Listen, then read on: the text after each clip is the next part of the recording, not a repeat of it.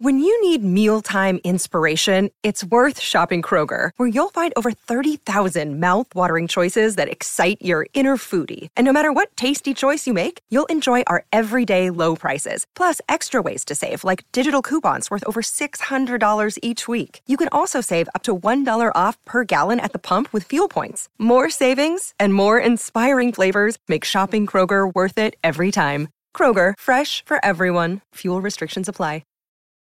This episode is brought to you by Reese's Peanut Butter Cups.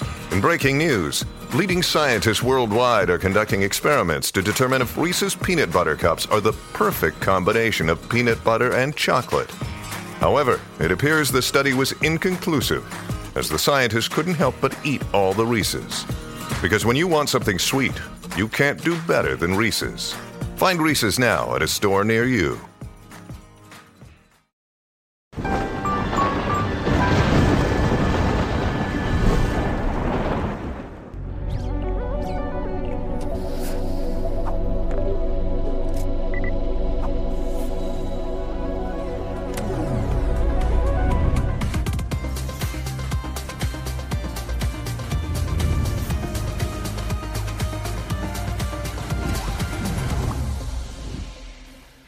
Salve, salve, viajantes! Sejam bem-vindos! Apertem os cintos, pois estamos indo para Vênus e a gente ama episódios É verdade. com psicólogos, né? É. Se deixar a gente fica aqui, ó, três, quatro, cinco horas, né? É isso. Mas a gente tá aqui com ele, que é o Marcos Lacerda, psicólogo, escritor e dono e proprietário do canal Nós da Questão. Ah, obrigado a vocês, meninas. É uma alegria estar aqui. E assim, assustador, né? Tá assim, eu sou minoria.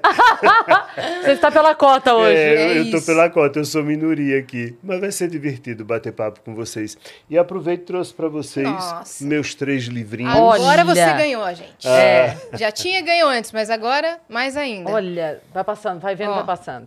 Amar-se, uma viagem em busca de si mesmo. Amar, desamar, amar de novo. É uma trilogia ou não? É uma trilogia e esse foi o primeiro, Amar, Desamar, Amar de Novo, e que o semestre passado os direitos autorais foram comprados pelo México e pela Argentina, então agora está em língua hispânica também. Uau! Fiquei bem feliz. Amar e ser livre é possível? É possível. Caramba! Que legal. Que legal. Qual foi Que o legal. primeiro? O primeiro O deles primeiro foi foi esse, esse, né? E é. depois? Amar-se, uma viagem em busca de si mesmo, e depois amar e ser livre é possível. Que legal. Muito obrigada por ter Imagina. mandado pra gente. Muito legal. Né? Esses livros a galera encontra na, na Amazon, em todas as Botou na plataformas. internet, psicólogo Marco Lacerda Livros, vai encontrar todos. Caramba. Que legal. Deixa eu dar mais uma olhadinha Como de viver novo. o amor sem deixar de ser você mesmo. Muito legal. É porque as pessoas realmente muito confundem a, a ideia de ser livre com ser egoísta, né? Uhum. Quando as pessoas são livres, elas acham que estão sendo egoístas, e não é Sim. isso. Ou que são egocêntricas também. São egocêntricas, ou o Né? que quer que seja. Eu já comecei a, a- já pensei numa, numa boa, né? A gente tá aí na época de Big Brother, que nada mais é do que uma experiência social. Sim. Então a gente acaba se vendo muito no outro, né? E tem muitos jovens dentro dessa edição. E jovens que estão sem seus celulares, sem redes sociais. E a gente está nessa constante busca de aprovação, né? Constante busca de validação. E lá dentro, as pessoas estão meio que surtando. Quais são os desafios desses jovens é, com redes sociais hoje para você, assim? O maior desafio é que os jovens estão parando de compreender que a validação precisa vir de mim e não do outro. E o que quer que o outro diga a meu respeito só fará sentido se isso ressoar em mim. E as pessoas esquecem isso. Então, por exemplo, se alguém me disser assim: Nossa, como é feio você ser careca, isso só será um problema se eu achar que ser careca é feio. Se eu não achar, isso não tem ressonância. Então as pessoas esquecem que o que quer que o outro diga só tem peso de me validar ou de me invalidar se fizer sentido para mim. Então, a crítica do outro só dói porque antes do outro, essa crítica é minha. Se não for minha, não me pega. E as pessoas esquecem isso, ficam sempre atrás de uma atribuição externa. E uma outra atribuição externa que se busca é um certo sentido para a existência. As pessoas querem que me dê o sentido da existência. Então, eu só existo se você me der like, eu só existo.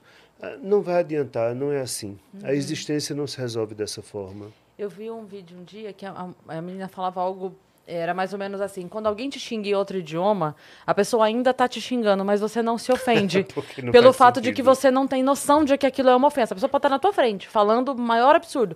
Mas como você não entende aquela língua, então não te ofende. Porque você não entende. Então ela falou é mais ou menos isso. Se Você não entrou em contato com a ofensa, não. A ofensa tá ali. Ela tá acontecendo, mas você não entrou em contato com ela. Então, não te ofende. Precisa fazer sentido para você. Se não fizer, ah, se eu disser que você é uma má mãe, você pode, bom, ele me acha uma má mãe, eu não me acho. Para isso, de fato, me ferir, eu tenho algumas questões com a minha maternidade. Como é que sou eu enquanto mãe de verdade? Porque- Ou seja, só fere se pegar na ferida. Então é preciso começar a entender que uma forma de se proteger da crítica da internet é entender que quando o outro ah, fala alguma coisa a meu respeito, na verdade ele está escrevendo uma biografia a respeito da vida dele e não de mim. Mas isso vale para o bem e para o mal, tá? Se disser que me ama, vale tanto quanto dizer que me odeia. Sim, Porque, na verdade, o outro está projetando em mim questões. sim. Então eu sou espelho. Eu acho isso. Às vezes eu, eu brinco, né, com os comentários, que a pessoa que fala assim, nossa, te amo e nossa, te odeio, tem o mesmo peso, e que na verdade o que vale mesmo são as opiniões mornas do tipo, gostei desse conteúdo. Aque- Aquele que mandou só um. Legal esse vídeo. Fala, ok, você achou legal esse Não, vídeo. mas eu- é, Né? mas- é, o- é o, é o mediano ali. Mas eu acredito que a pessoa ame e acredito que a pessoa odeie. sim, sim. Eu só não acredito que é a mim. É ao que ela pensa de mim. Entendi. É a fantasia que ela projeta em mim. Que é a mesma coisa que a gente faz quando se apaixona por alguém. Quando a gente se apaixona pelo outro, não é pelo outro que a gente se apaixona, é pela fantasia que a gente cola no outro. Eu olho para o outro e digo: pronto, é esta pessoa. Né? Em primeiro lugar, vem o tesão, vem a aparência que me atraiu, vem, mas depois eu come... é como se a gente andasse com uma cartolina daquelas de cinema que tem a foto da pessoa, aí eu encontro outro e colo, pronto, você agora é essa pessoa. E à medida que eu vou convivendo, eu vou descobrindo que não é. E aí esse papel acaba descolando e escorrendo. E aí quando eu vejo o outro, eu preciso descobrir, tá, e agora? O que é que eu faço com essa pessoa? Né? Eu realmente gosto dessa pessoa, não gosto? O que é ela para mim?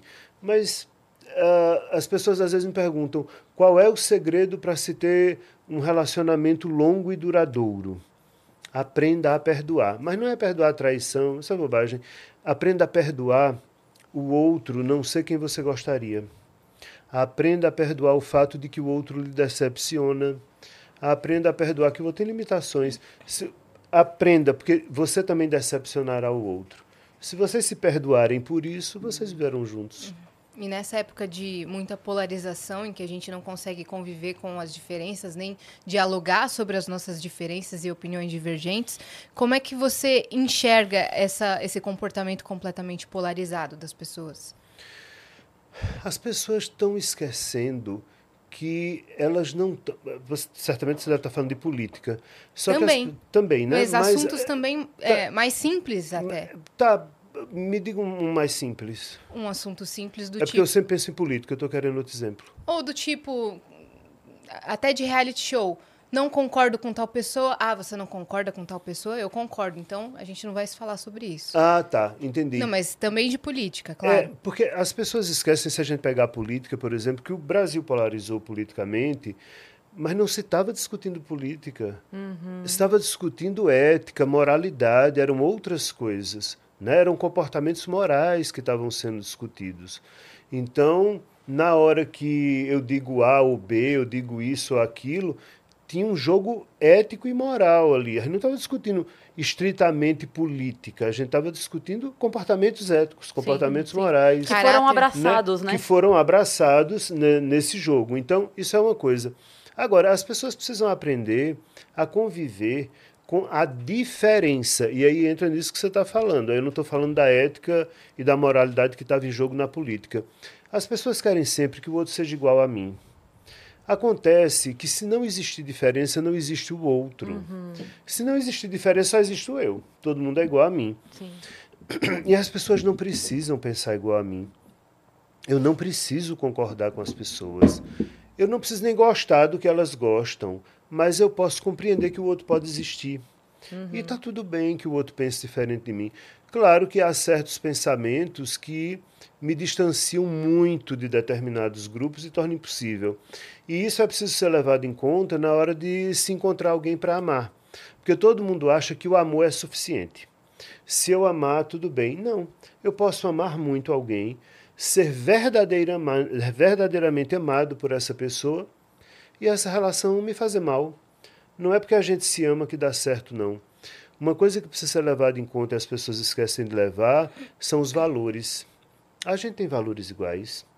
Valores centrais. Né? Então, por exemplo, se você pega uma pessoa vegana que se apaixona por um cara que gosta de vaquejada, não vai dar. Uhum. Não tem condição.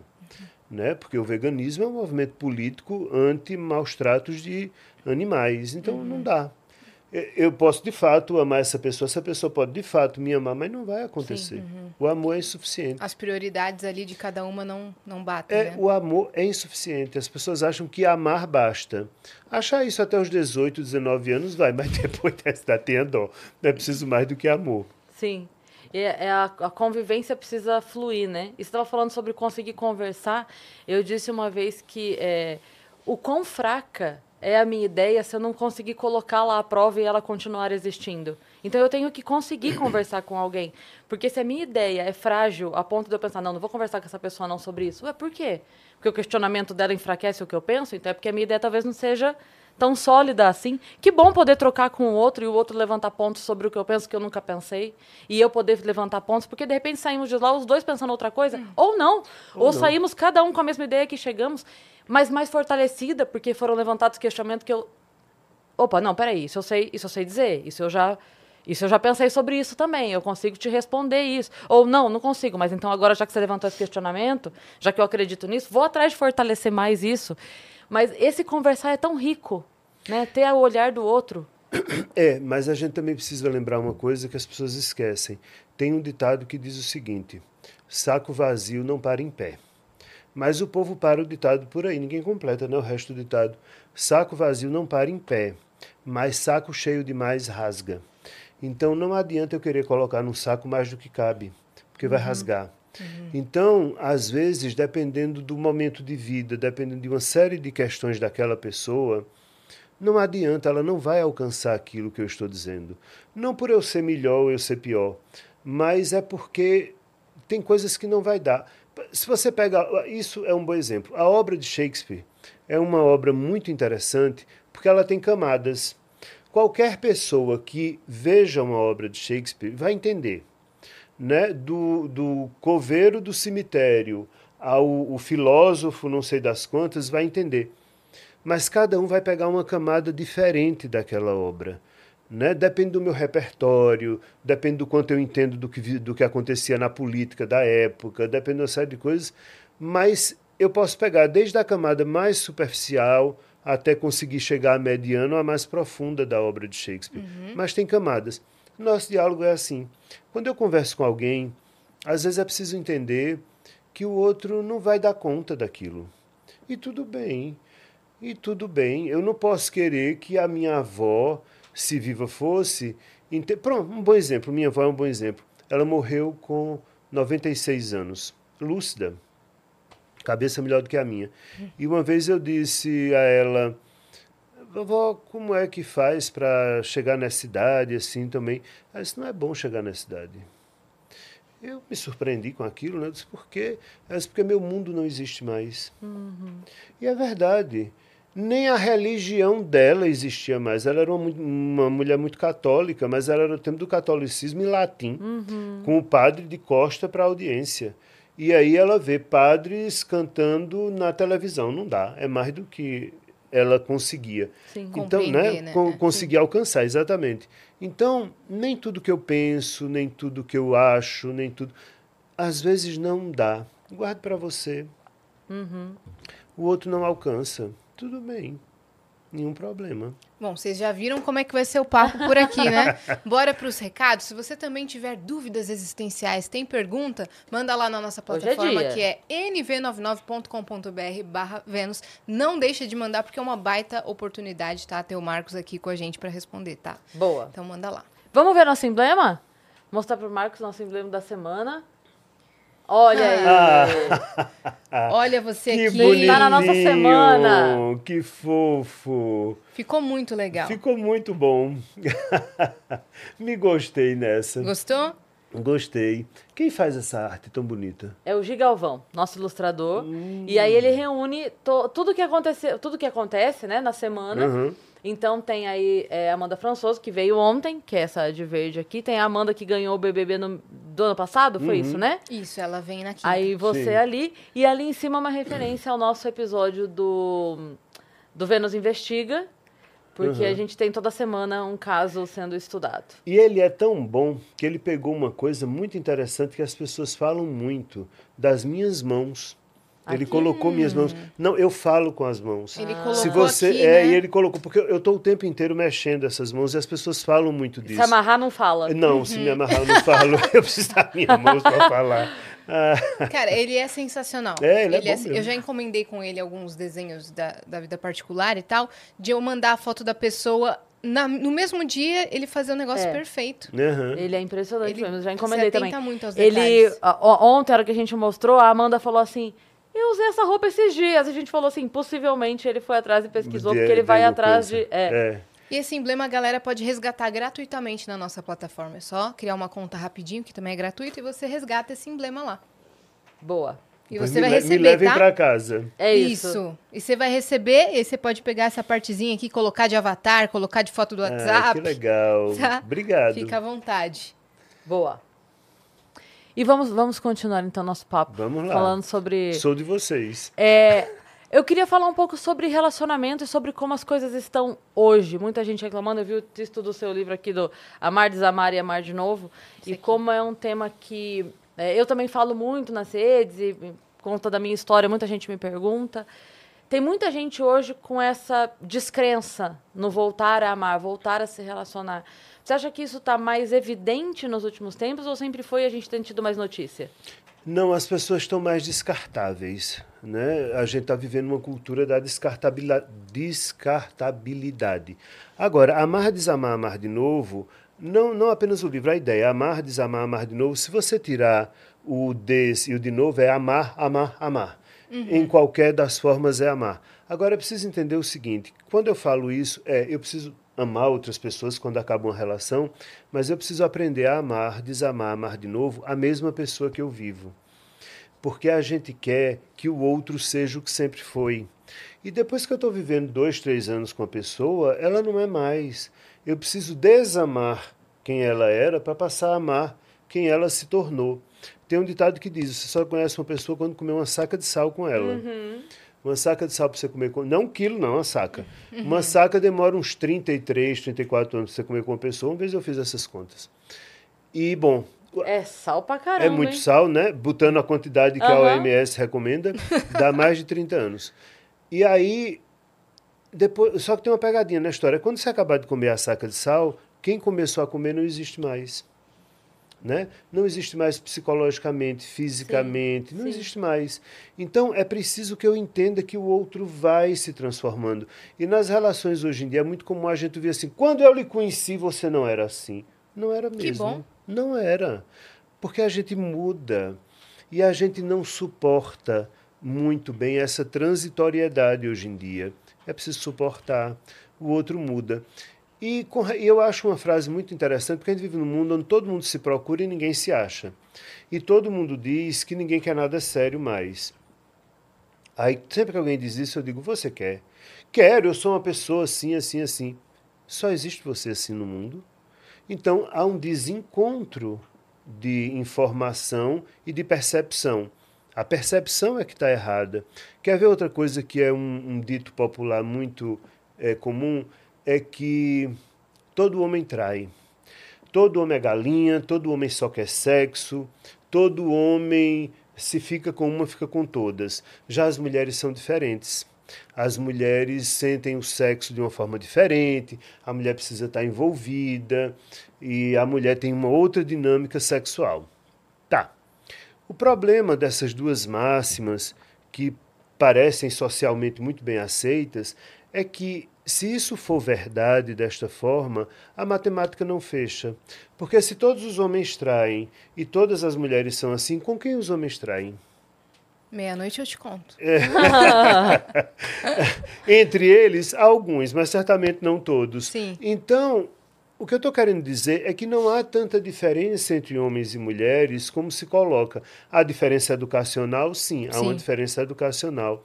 Mas as mulheres desejam exatamente as mesmas coisas que os homens desejam. As mulheres querem as mesmas coisas. Inventa-se que a mulher é isso, que a mulher é aquilo por uma questão de poder. Né? É uma questão de poder.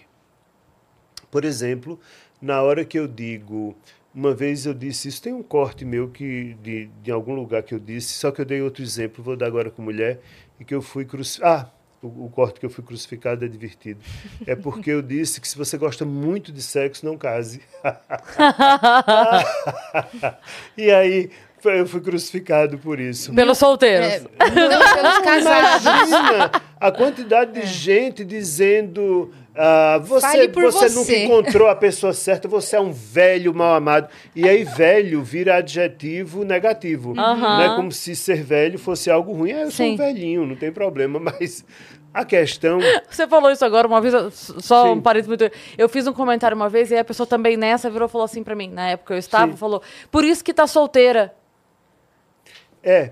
E, e aí Eu falei- começou, começou a aparecer Não gente. tô entendendo, Não bateu. porque é, não bateu. E aí, nesse corte, começou a aparecer gente. Você é mal casado, eu vivo com meu marido há 15 anos e nós fazemos sexo cinco vezes por dia. Ou, se por dia. Nossa. Cinco vezes por semana, duas vezes ao dia. Não sei, e começou a aparecer. Gente, claro que isso é mentira.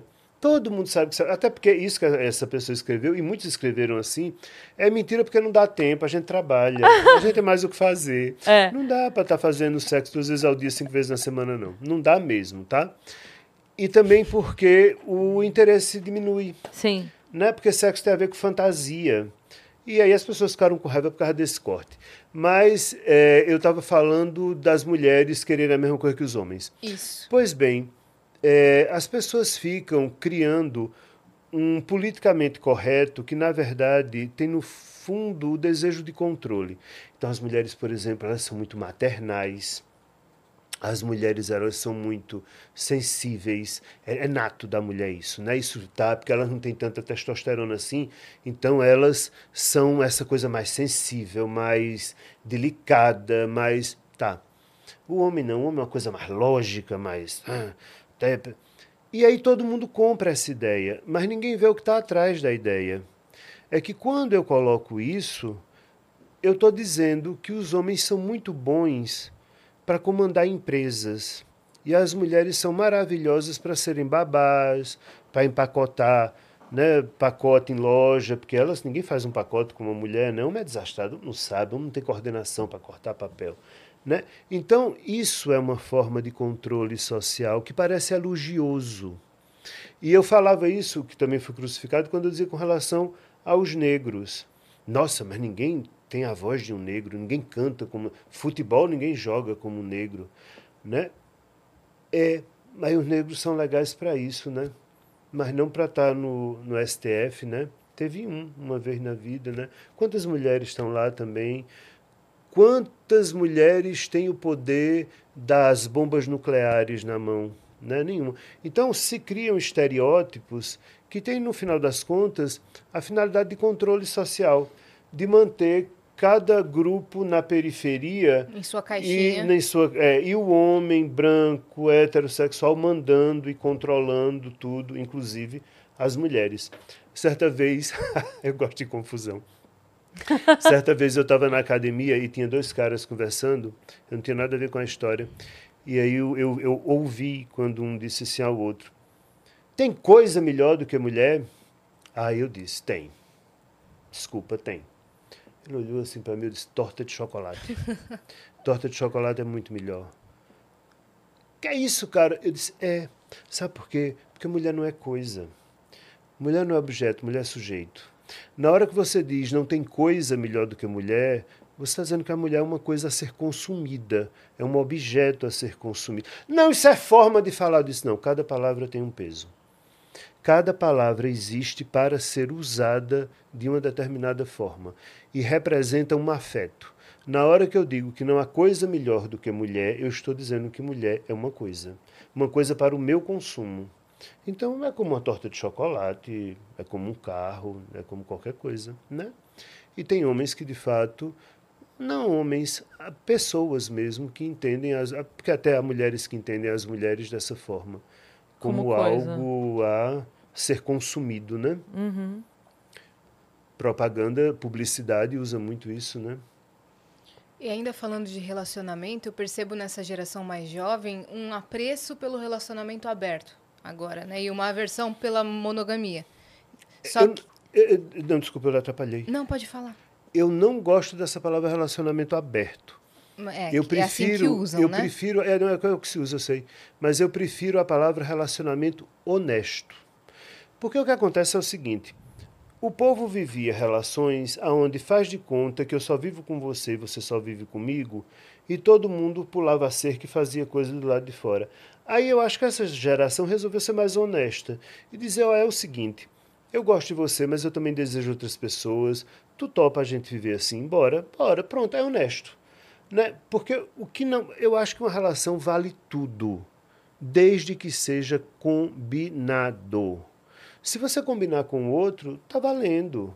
Agora, o que não dá é para você dizer que faz uma coisa e fazer outra. Uhum. Então, no tempo do meu avô era assim oh, a família que vai para a igreja, não sei o quê, e depois os homens iam para o cabaré, que naquele tempo existia, né? Hoje não existe mais isso, hoje, hoje existe celular. não, tem, não precisa mais, basta o celular. Então, vamos ser mais honestos, o que é que eu quero? Eu quero isso, tá? Eu suporto isso que eu quero, você suporta? Então tá.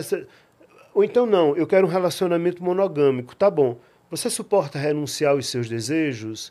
Eu suporto renunciar aos meus. O que não dá é para a gente fazer de conta que não há desejo. Eu posso até renunciar. Agora, dizer que porque eu amo alguém, porque esta pessoa me ama, nós não desejaremos outras pessoas, isso é mentira. Eu posso abrir mão desse desejo? Posso. Posso renunciar. Mas eu estou afim de renunciar. Só não dá é para eu dizer a você que vou renunciar e não renuncio. Só que eu percebo também, pelo menos com as pessoas que, que eu vejo, com as pessoas à minha volta, que depois que a pessoa abre aquele relacionamento, pouco tempo depois termina. Uhum. Pela sua experiência, você acha que isso é, é falta de maturidade, não, falta de suportar, como você estava falando? É, é falta de construir a relação. Eu não acredito que uma relação dê para começar aberta. Você precisa primeiro desenvolver uma intimidade com o outro, um afeto com o outro. Você precisa estar suficientemente seguro do amor daquele outro, que aquele outro está com você, aconteça o que for, para aí vocês irem pensando modelos, né? Tá, vamos pensar modelos. Já faz três anos que a gente está junto, eu começo a ter outros pensamentos, eu não queria fazer isso escondido de você, o que é que a gente pode fazer com isso? E aí você vai ter as diferentes formas, porque existem tantos tipos de relacionamento no mundo quanto pessoas. Você precisa descobrir qual é o seu. Agora, se eu conheço alguém e imediatamente, ah, eu fico com você e fico com todo mundo, não, isso não vai funcionar. Porque não se criou vínculo, não se criou laço. Agora, depois que eu tenho realmente um laço formado com essa pessoa, hum, algumas modalidades são possíveis, sim. Isso é, é, bem possível. Bom, tanto isso é verdade que existem casas de swing, né? Uhum. Senão não existiria.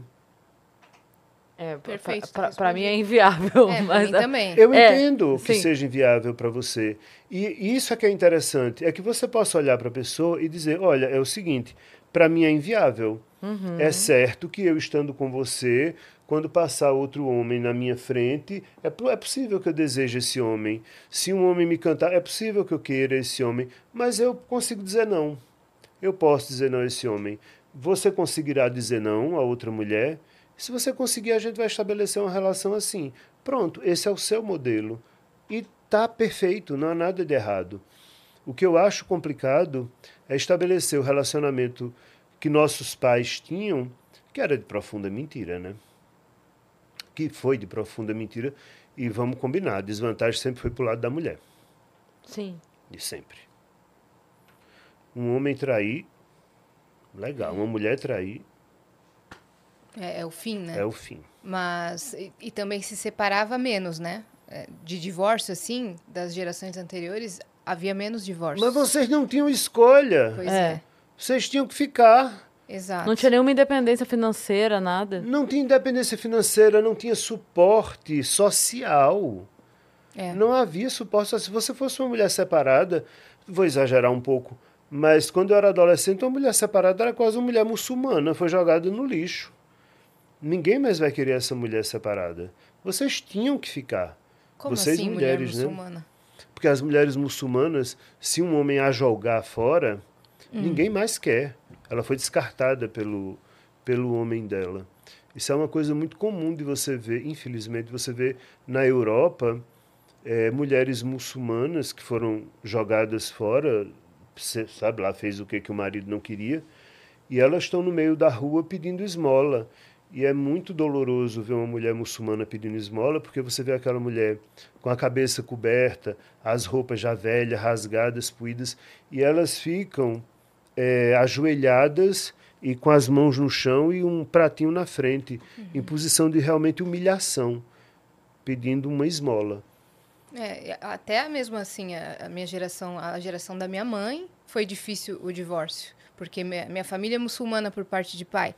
E por parte de mãe, católica. Minha mãe é brasileira. Então, quando eles foram se separar, foi, assim, uma discussão Sim. enorme de meus avós, por Sim. parte de pai, tentarem convencer minha mãe a continuar. E por muitas vezes minha mãe continuou. Mas chegou um momento que não deu mais. Mas realmente o divórcio é a última coisa que se pensa.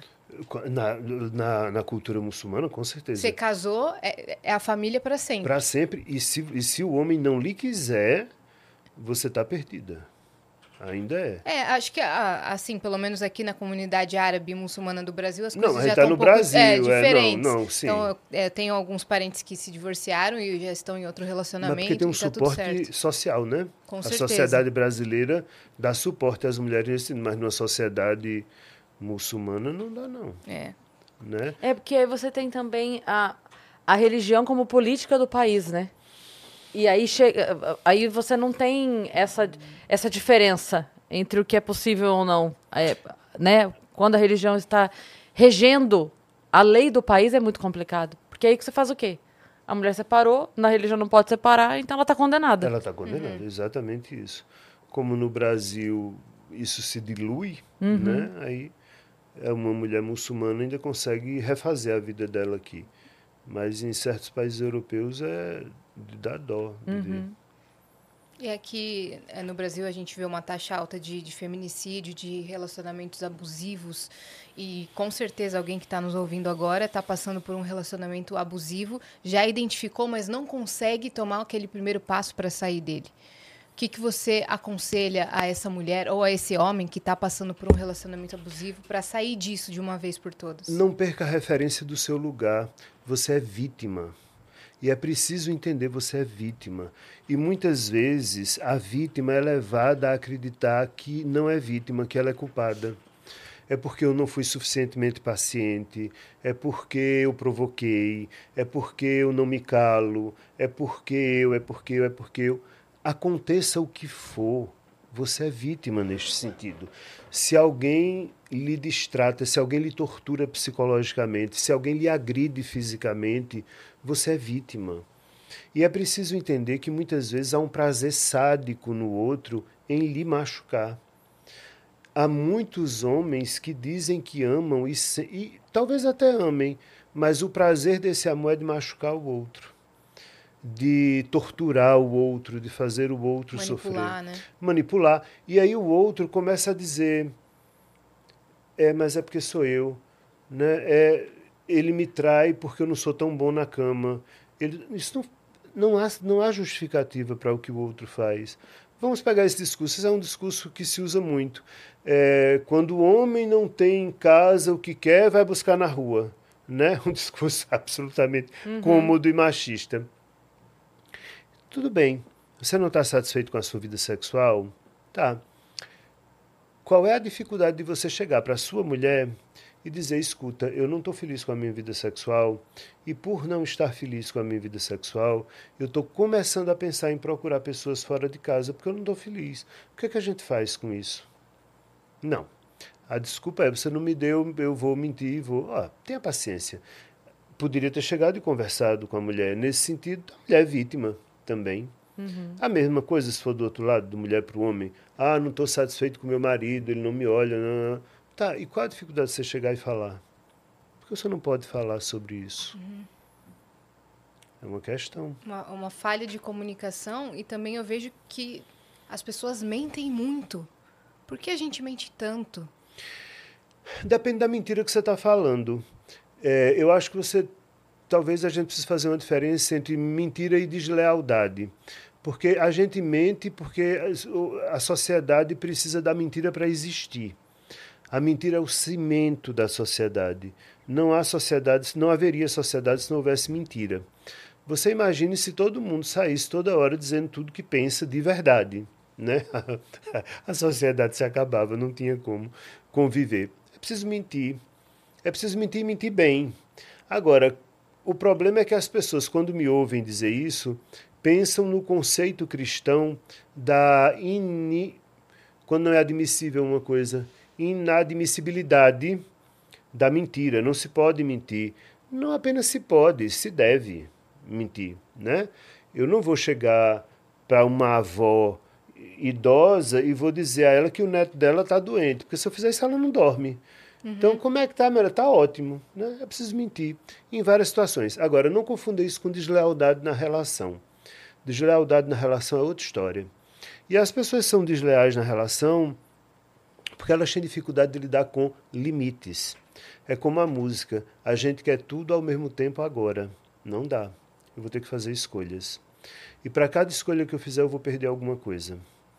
Ainda que eu tenha uma relação onde eu posso sair com outras pessoas além de você, eu vou perder coisas. Porque há um limite para tudo. Eu não posso tudo. E as pessoas estão muito mal acostumadas, sobretudo na cultura atual, a serem frustradas. Ninguém mais pode sentir dor, gente. Uhum. Dor, sofrer parece que virou uma coisa absurda. Uhum. Ah, eu quero um comprimido, eu não posso suportar isso, eu preciso de um remédio, eu não aguento. As medicações existem para serem usadas corretamente no momento correto em determinadas patologias e são muito eficientes. Agora sim, ah, eu me separei do meu namorado, eu preciso tomar antidepressivo. Jura? Nós não podemos mais fazer o luto de uma perda. Eu não posso mais sentir a dor de ser deixado. Eu não posso mais né, ultrapassar situações usando uhum. minha força interna, me recompondo. Eu tenho que me sedar o tempo inteiro. Acho que nunca se drogou tanto como se droga hoje em dia. Sim. A juventude se droga o tempo inteiro. É. Porque ninguém pode mais sentir dor. Acontece que dor é fisiológico, dor psíquica é fisiológica. Eu preciso sentir dor. Senão não cresço, senão não amadureço. Uhum. Para aprender a andar, eu caí. Para cair, eu senti dor. Para aprender a comer, eu me machuquei, eu senti dor. Para aprender a amadurecer afetivamente, eu tenho que sentir dor também. Não estou dizendo que é confortável, não estou dizendo que é bom. Eu só estou dizendo que as pessoas, hoje em dia, querem o remédio ou então, com o psicólogo, elas querem a fórmula, elas querem a solução. E elas vêm para o psicólogo, olha, e como é que eu faço para ela voltar para mim? E como é que eu tenho razão nisso? E como é que eu faço para. Não é isso, é o que é que eu faço com o meu sentimento. Eu tenho que cuidar de mim. Né? Fulano abusa de mim, tá bem, como é que eu cuido de mim? Não é como é que eu faço fulano deixar de abusar de mim, não. Uhum. É como é que eu saio dessa história. Fulano pode ser o que ele quiser. Fulano pode mentir o quanto quiser, pode me trair o quanto quiser. Agora, o que é que eu quero fazer com isso? O que é que eu vou fazer com isso? É preciso a gente voltar a ser o centro da pergunta. Então, a mim me aborrece muito ver muitos canais na, na internet dizendo uh, como ter um homem aos seus pés, como ser a mulher que consegue tudo, como ser o homem que todas as mulheres querem. Tenha dó, tenha paciência. Aprenda a lidar com a frustração. Uhum. Nem todo mundo me quer, nem eu quero todo mundo, Uhum. e eu que lide com isso. E você estava dizendo, né, sobre o aprendizado. Ele é necessário até para que possa se lidar com outras coisas maiores depois, né? Então, assim, assim como, vamos lá, é, é, como você estava dando outros exemplos. Então, eu trabalhei na educação infantil. A criança, ela vai fazer garatuja antes de escrever é, a letra de forma, ela vai escrever a letra de forma antes de fazer a cursiva, e ela vai fazer tudo isso antes de escrever um texto, né? Ela precisa. Então, da mesma forma com as outras coisas na vida. Então, assim, a hora que você... é, tem um- uma situação difícil como um fim de um relacionamento, de ser abandonada ou qualquer coisa assim, e você só vai estar forte para isso se você tiver passado por outros pequenos, né? Se você tiver tido outros pequenos nãos na sua vida. Então, essa essa tentativa de não frustrar, que muitas vezes os pais, numa culpa de falta de tempo, numa culpa de sei lá o quê, tenta, ah, mas eu tenho tão pouco tempo com ele, eu vou falar não. Como se isso fosse um, né? Como se isso fosse tipo assim, ah, eu dizer sim é carinho. E não. Dizer não é carinho. Porque dizer não dá muito mais trabalho. É a educação, É, né? na, na verdade, essa é a função de pai e mãe. E o que os pais esquecem é que não é uma questão de tempo. Quanto tempo eu tenho com os meus filhos? É a qualidade deste tempo. Perfeito. E eu tenho, eu tenho uma paciente que é muito interessante. O pai dela era caminhoneiro. Então ele passava 20 dias fora, viajando e tal. E a mãe era dona de casa. E é curioso, porque na percepção dela, ela teve uma mãe profundamente ausente e um pai muito presente. Quer dizer, veja que interessante, a mãe estava ao lado dela todo o tempo e ela sentiu essa mãe como ausente. E esse pai que viajava 20, 25 dias até voltar, era um homem, é um homem extremamente presente internamente. Quer dizer, era a qualidade da relação. Sim. Não adianta você passar o dia com seu filho se você passar reclamando, brigando, Sim. xingando. Essa mulher devia ter que dar conta de uma vida sozinha sem esse marido devia ter muito pouca paciência com essa filha. Já esse pai era muito amoroso. E esse pai é uma figura muito presente, muito central na vida dela, e essa mãe não conta tanto. Então, os pais precisam parar de ter medo, por exemplo, de não serem amados pelos filhos. Não ser amado por seu filho não é um problema, não. O problema é você não ser respeitado pelo seu filho. Porque o seu filho não conseguirá amar quem ele não respeita. É. Você não ama quem você não respeita. Para você viver com alguém afetivamente, você tem que ter respeito por essa pessoa. Se você não tiver, você não ama essa pessoa. Você não consegue amar. E amor não se compra também. Não adianta esse pai chegar com vários presentes e não É. ter uma presença ali, um tempo de qualidade Não. de fato. Não, não. É presença. É. É. realmente presença. Eu lembro, e isso é uma das imagens da minha infância, eu. Porque vai, eu sou de 1800. é, eu sou de 1800, as coisas eram mais difíceis. Tinha as coisas importadas, né, para você mandar buscar fora. Hoje em dia está tudo na esquina vendendo. E a minha família, ah, a minha família tinha dinheiro, mas os meus pais não. Então eu via de uma família que um lado tinha dinheiro, mas meus pais estavam começando a Sei vida. como é. É. Então, eu vi uma vez numa loja um robô, a pilha, que brinquedo a pilha já era um luxo, né? Aham. Em 1800. Então, é, e era um robô que tinha uma, uma coisinha aqui na frente dele que passava imagens. Você ligava, ele saia andando, tinha uma luz dentro e ia passando um slide, ia passando. Eu fiquei encantado. Eu queria aquele robô. Tipo um Robocop. Eu queria, eu queria aquele robô, eu queria, eu queria. E meus pais não tinham dinheiro para me dar. Eu fiquei triste com aquilo, mas tudo bem. E um dia meu pai chegou em casa, me chamou na sala e disse: Olha, vem cá comigo. É, trouxe seu robô. Eu fiquei muito feliz com aquilo.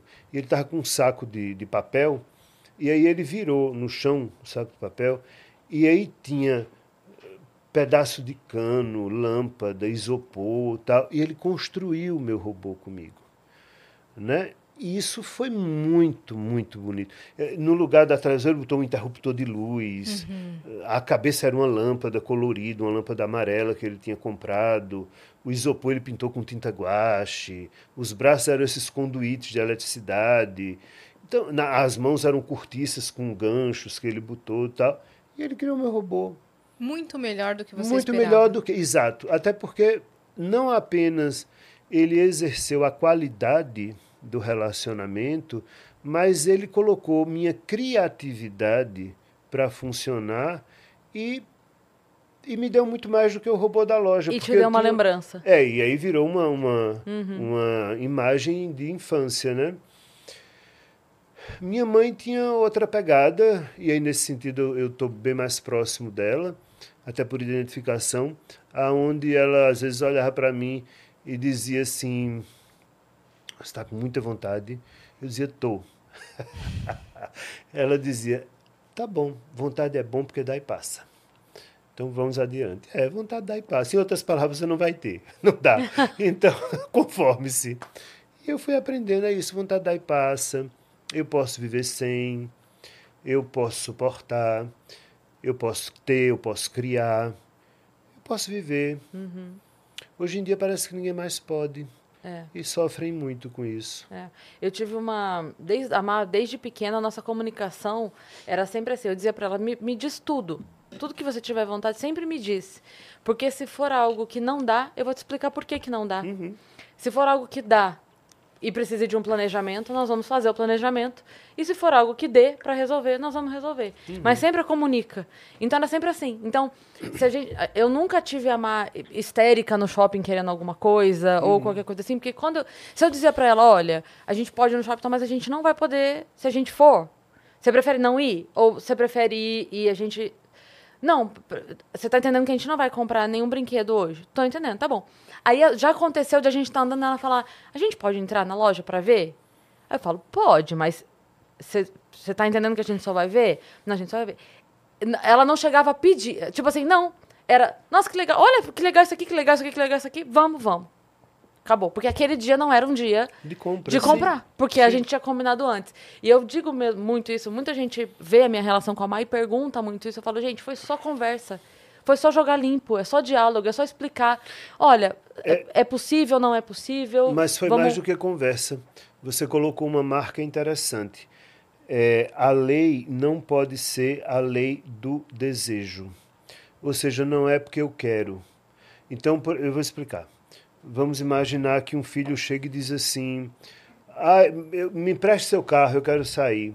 Não, não vou emprestar. Por quê? Porque eu não quero. Porque o carro é meu, não vou dar o carro. Pronto. Isso é a lei do desejo. Você não vai ter o carro porque eu quero. É o meu desejo, o meu desejo é a lei. Outra coisa é quando eu faço outro tipo de marcação que é que você fez. Não, você não vai sair com o carro, porque aqui nesta casa só se dirige a partir dos 18 anos. Você não tem 18 anos. Observe, a lei vale para todos nesse caso. Eu só dirijo porque tenho 18 anos. Seu pai, qualquer pessoa aqui, só com 18 anos. Então, a lei é para todos, não é a lei do meu desejo. Ah, mas na casa de não sei quem, do meu coleguinha lá se dirige com 16. Entendo. As regras na casa do seu colega são assim, mas aqui, qualquer pessoa só dirige com 18 anos. Você marcou isso com sua filha quando você saiu com ela e disse a ela que não iria comprar. Mas não era comprar para ela. Nem para ela, nem para você. Porque senão era a lei do desejo. Eu não vou comprar para você porque eu não quero, eu vou comprar para mim porque eu quero comprar para mim. Né? Eu só tenho dinheiro para mim, não tenho para você. Então aí é a lei do desejo. E aí uma criança não aceita isso. A lei precisa valer para todos. É para mim, é para você. Nós não vamos sair para comprar nem brinquedo seu, nem eu vou poder comprar nenhum vestido para mim. Não dá. Estamos sem grana, não vai rolar. Aí a criança consegue pegar. O que não dá é quando os pais querem implantar uma lei que eles não seguem. Sim. Né? Certa vez uma mãe me reclamava: Ah, minha filha não tem jeito, não estuda, não quer ler. ah." Tá. Quantos livros a senhora lê? Ah, não, eu não gosto de ler. Eu digo, pois. Não, mas é a obrigação dela, ela tem que aprender. Eu acredito que seja a obrigação dela, mas ela precisa de exemplo, tá? É. Então a senhora pelo menos finja, porque não tem condição. Sim. Porque, Sim. né, tipo, não fume porque faz mal à saúde e eu fumo. Sim. Faço o que eu digo, né? Né? É, faço o que eu digo, mas não faço o que eu faço. Isso não funciona com criança. Sim. A lei do desejo não dá para ser. Sim. E o exemplo é muito forte, né? Que a gente pensa. Já, vocês devem ter visto já esses vídeos que estão correndo que mostram, às vezes, o pai. to- Toda vez que a mãe vai sentar, o pai coloca alguma coisa. Já viu esses vídeos? Não. Então, nossa, é a coisa mais fofa, assim. Tipo, tem, um- tem um menininho, uma criança, sei lá, dois anos, acho que dois anos por aí. E aí mostra uma sequência de vezes em que a mãe É, tipo, ela ia sentar no chão, o pai vinha e botava uma almofada. Ela tava agachada, o pai vinha e trazia uma cadeira. Tipo assim, algumas sequências deles Sim. filmaram isso. Sim. E aí tem um momento que a mãe tá, acho que sentada, não é? Que, que vê? Aí o menino vai e vem arrastando uma almofada assim pra mãe. Tipo, Bebezinho ninguém, de ela não pediu, ela não- mas assim, É Pelo nossa, exemplo, toda né? vez que o meu pai. E, e, assim, o pai vinha trazia, obrigada. Tipo, sempre tinha um momento Sim. de uma relação legal ali. E a menina falou: olha, que legal que é. Fazer alguma coisa, né? Quando ela estiver sentada no chão, vou botar alguma coisa pra ela sentar em cima. Então, não tem como. O exemplo é. Diz mais do que qualquer coisa que você possa falar.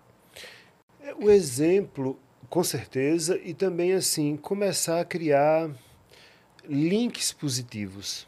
Né? As pessoas não criam mais links positivos nas próprias relações. Já que o povo gosta muito de fórmula, de relacionamento, eu detesto fórmula, vou dar uma. Só para ser contraditório, vou dar uma. Odeio, anota. É, odeio isso, anote. Quer ver um, você criar links positivos? Quando você estiver transando com a pessoa que você gosta, é, seja homem, mulher, não, não, não é que o homem tem que fazer com a mulher, a mulher pode fazer com o homem, tanto faz, não importa. Quando a pessoa estiver tendo muito prazer na hora do sexo, não estou falando na hora do, do orgasmo, mas na hora do sexo, está tendo muito prazer, acaricie alguma parte do corpo dessa pessoa, tipo, começa a pegar no cotovelo dessa pessoa, ou então começa a pegar na orelha dessa pessoa. Porque depois, na vida, quando vocês estiverem juntos, que você começar a pegar na orelha da pessoa, ou começar a pegar no cotovelo da pessoa no restaurante, a pessoa vai sentir um prazer que ela não sabe porque está sentindo. É a Porque você linkou, é, você linkou duas coisas, né? E do mesmo jeito que a gente pode linkar coisas positivas, a gente pode linkar coisas negativas, Uhum. né? Também De, de dar um gatilho na pessoa, né? de dar coisas negativas. Então, o que e, e a pessoa parece que não lembra disso, né? No momento em que o outro está tá tendo prazer com alguma coisa, faz links. Links que você pode, mais tarde, quando essa pessoa estiver triste por alguma questão, você pode ativar esses links. Né? Isso se chama cuidado. Mas as pessoas não estão muito mais interessadas em cuidar das outras, né? Sou eu, eu, eu, eu, eu.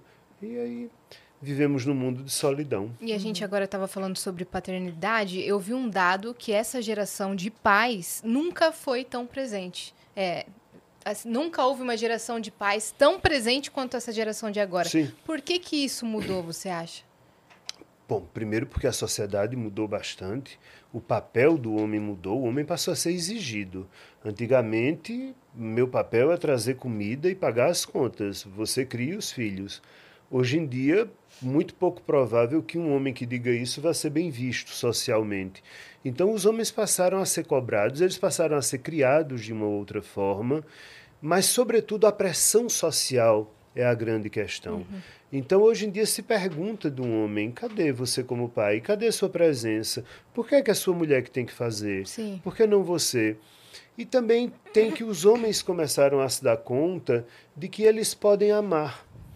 O homem tem muito medo, muito medo de, de se desmanchar, de, de ser molinho, porque aí ah, é gay, não pode.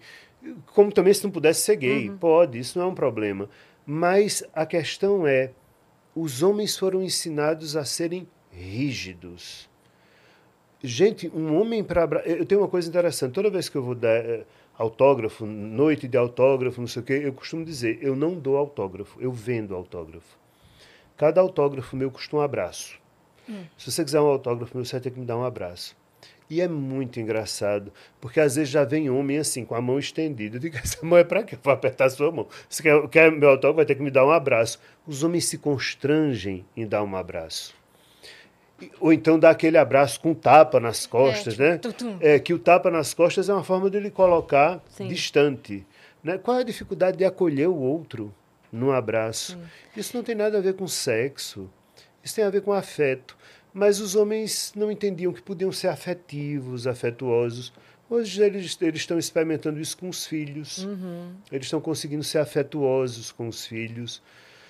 O que eu tenho fé, criei uma geração de homens melhores, né? Sim.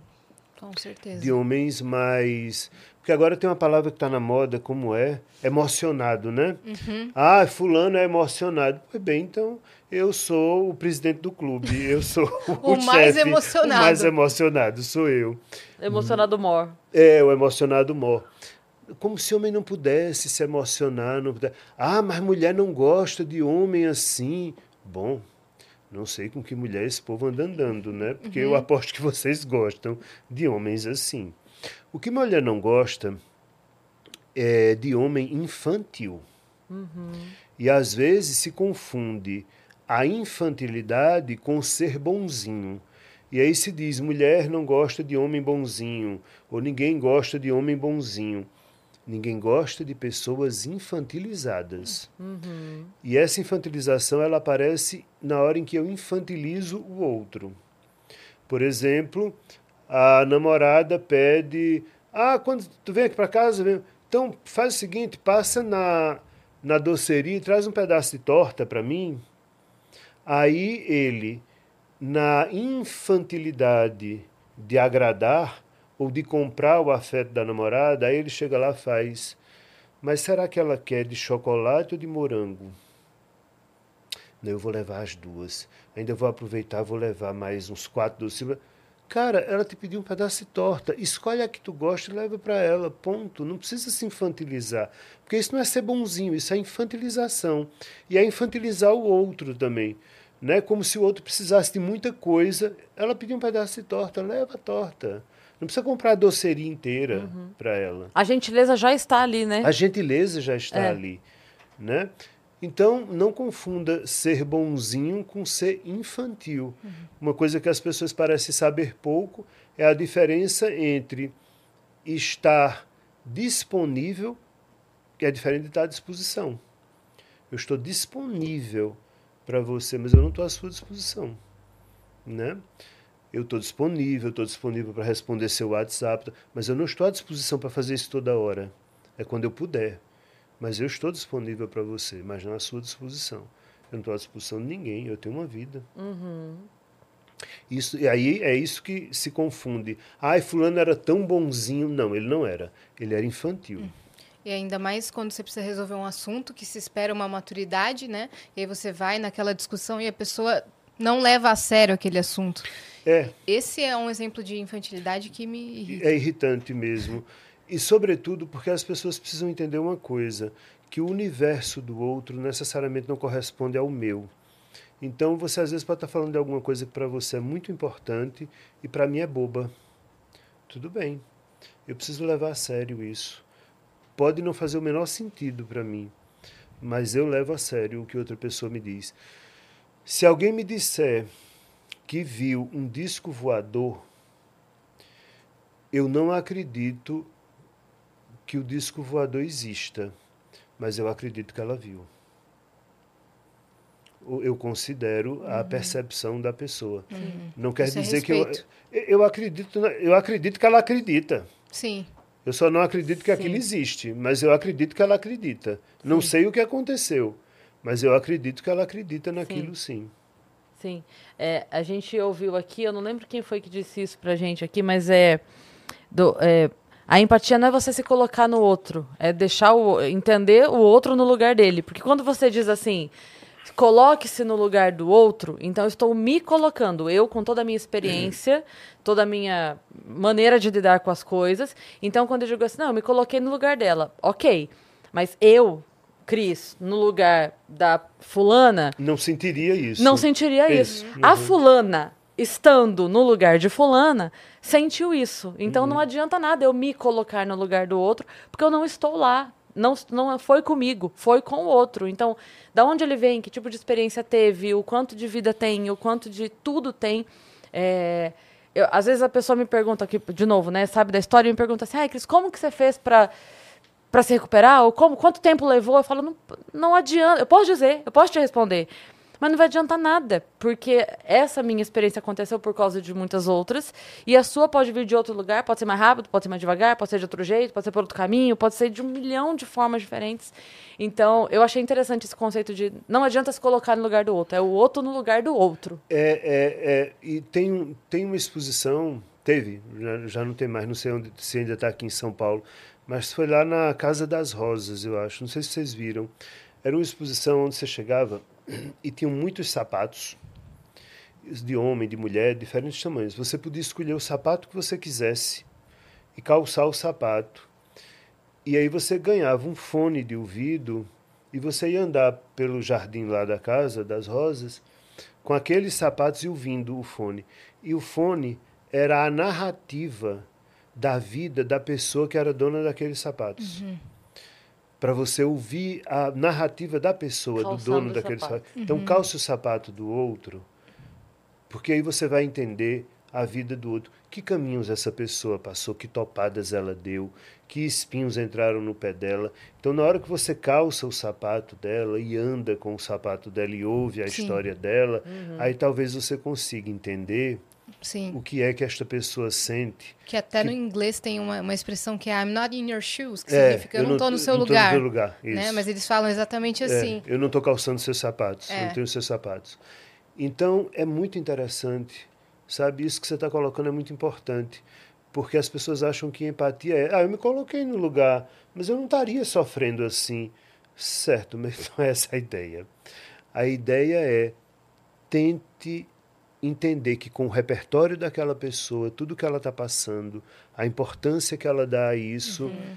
e tente, por menos sentido que faça para você, acolher. Sim. Porque eu acho que a gente está numa carência de acolhimento humano tremenda. As pessoas esqueceram completamente o que é amar. Uhum. É. E isso é uma coisa para mim muito horrorosa. E se usa muito para isso a religião. A religião virou o anti-amor. Por quê? Porque você usa para isso o Velho Testamento. Se você quer saber da minha religião, eu sou um apóstolo de Cristo. Porque Cristo falava de amor. Uhum. Ele não teve outro momento da vida.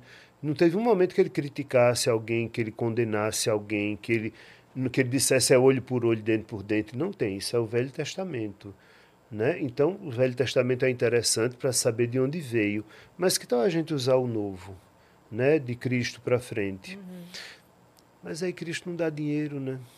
Você estava falando sobre a gente esquecer de amar. É, quais foram os efeitos psicológicos da pandemia que nos acometeu em 2020? Foi terrível. Todos, né? Foram, foi, aumentou significativamente o número de, de divórcios. Isso foi estatisticamente estabelecido. E já no meio da pandemia, uma série de teóricos europeus já falavam na segunda, na segunda grande pandemia, que seria a pandemia dos transtornos mentais, Sim. que viria após a pandemia, e veio.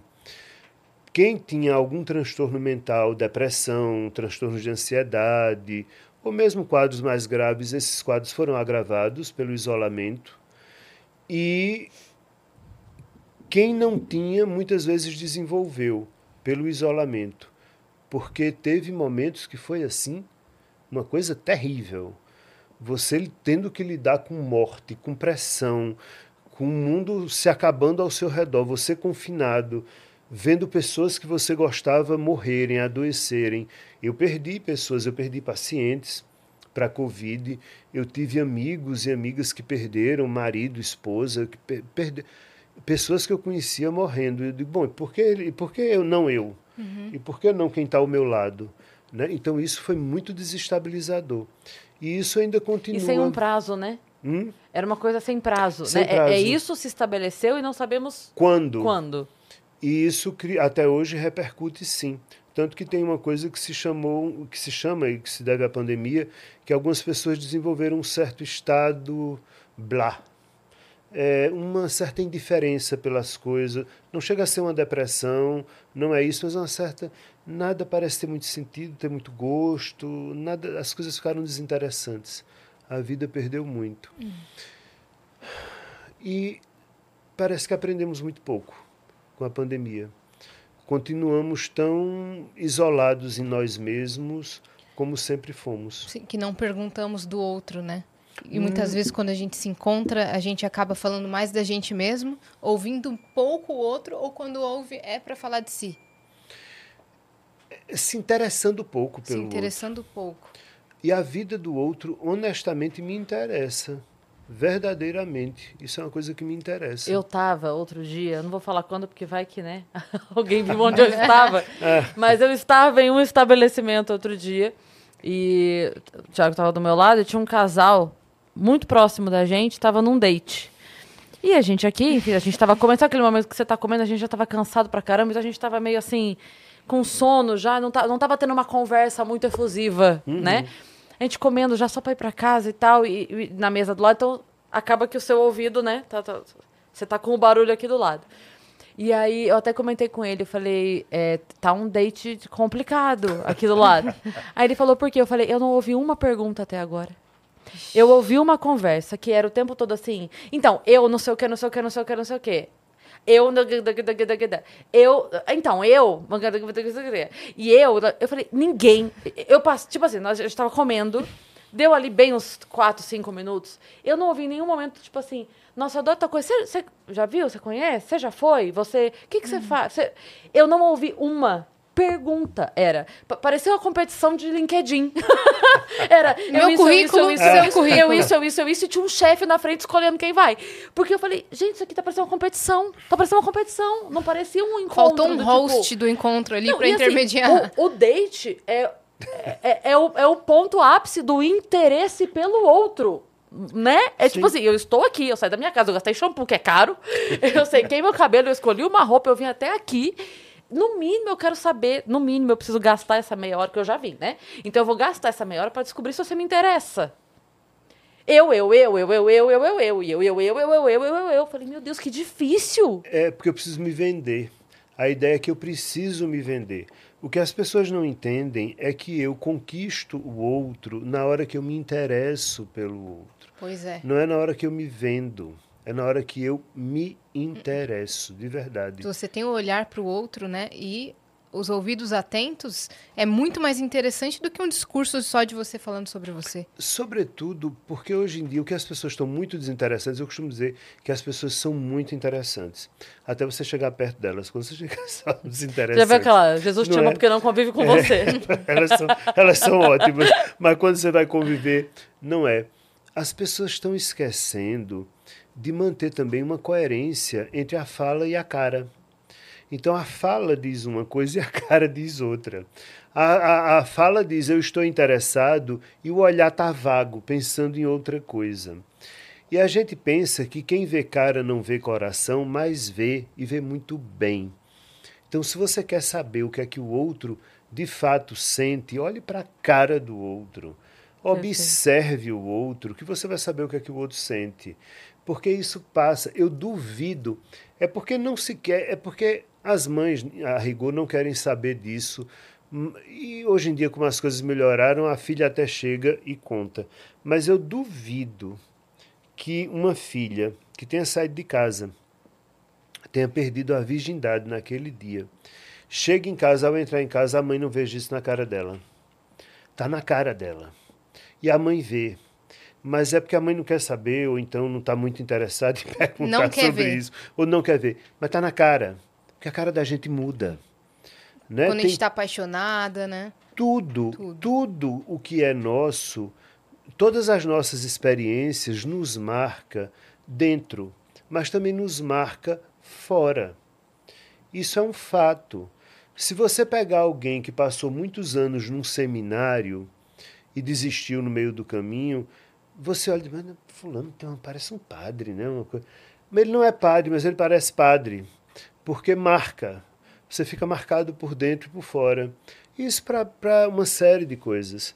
Né? Tem, tem por, por exemplo, é, certas pessoas que são profissionais do sexo, o que é uma profissão absolutamente justa. Eu tenho pacientes que são profissionais do sexo. Marca né? Você olha para a pessoa, você sabe que aquela pessoa é profissional do sexo. Ela pode estar com a melhor roupa, ela pode estar mais adequada, você sabe, você está ali, está marcado. A gente pensa que a nossa história não está marcada na nossa cara, mas está. Então, que tal você prestar atenção no outro, olhar para o outro e, sobretudo, admirar o outro? Eu dizia por esses dias a, a um amigo. É, ele perdeu o trabalho, não esperava isso, chegou e, e mandaram ele embora. E eu disse: Como é que você está? Estou preocupado com você. Ele disse: Não, eu estou bem, é, vida que segue, eu estou bem. Só que a boca dele dizia que ele estava bem, mas a cara dele dizia que ele estava com ódio. Olhar triste. O olhar, mas de, de ódio. ódio. Raiva. Assim, eu não merecia isso que fizeram comigo, né? E eu disse, ó, oh, deixa eu só te falar, tudo bem, mas tu não tá bem não, tá? Tu tá, tu tá com muito ódio dessa história toda e eu acho que você tem direito de ter ódio mesmo. Bem você não tá. Então, é preciso a gente, né? Isso é acolher o outro, olhar uhum. o outro, amar o outro. E a, a, gente é muito ansioso, a gente anda muito ansioso. E num mundo que anda em constante mudança, né? Como que a gente. Como a gente pode lidar melhor com a ansiedade? Porque ela está aqui. Inevitavelmente ela vai estar aqui nesse mundo em constante mudança. Como a gente pode lidar melhor com ela? Aceite que você vai falhar. Você vai falhar. Não é se eu falhar, é quando. Eu vou falhar. Não é se eu perder o compromisso, não é se eu me atrasar. Em algum momento essas coisas acontecerão.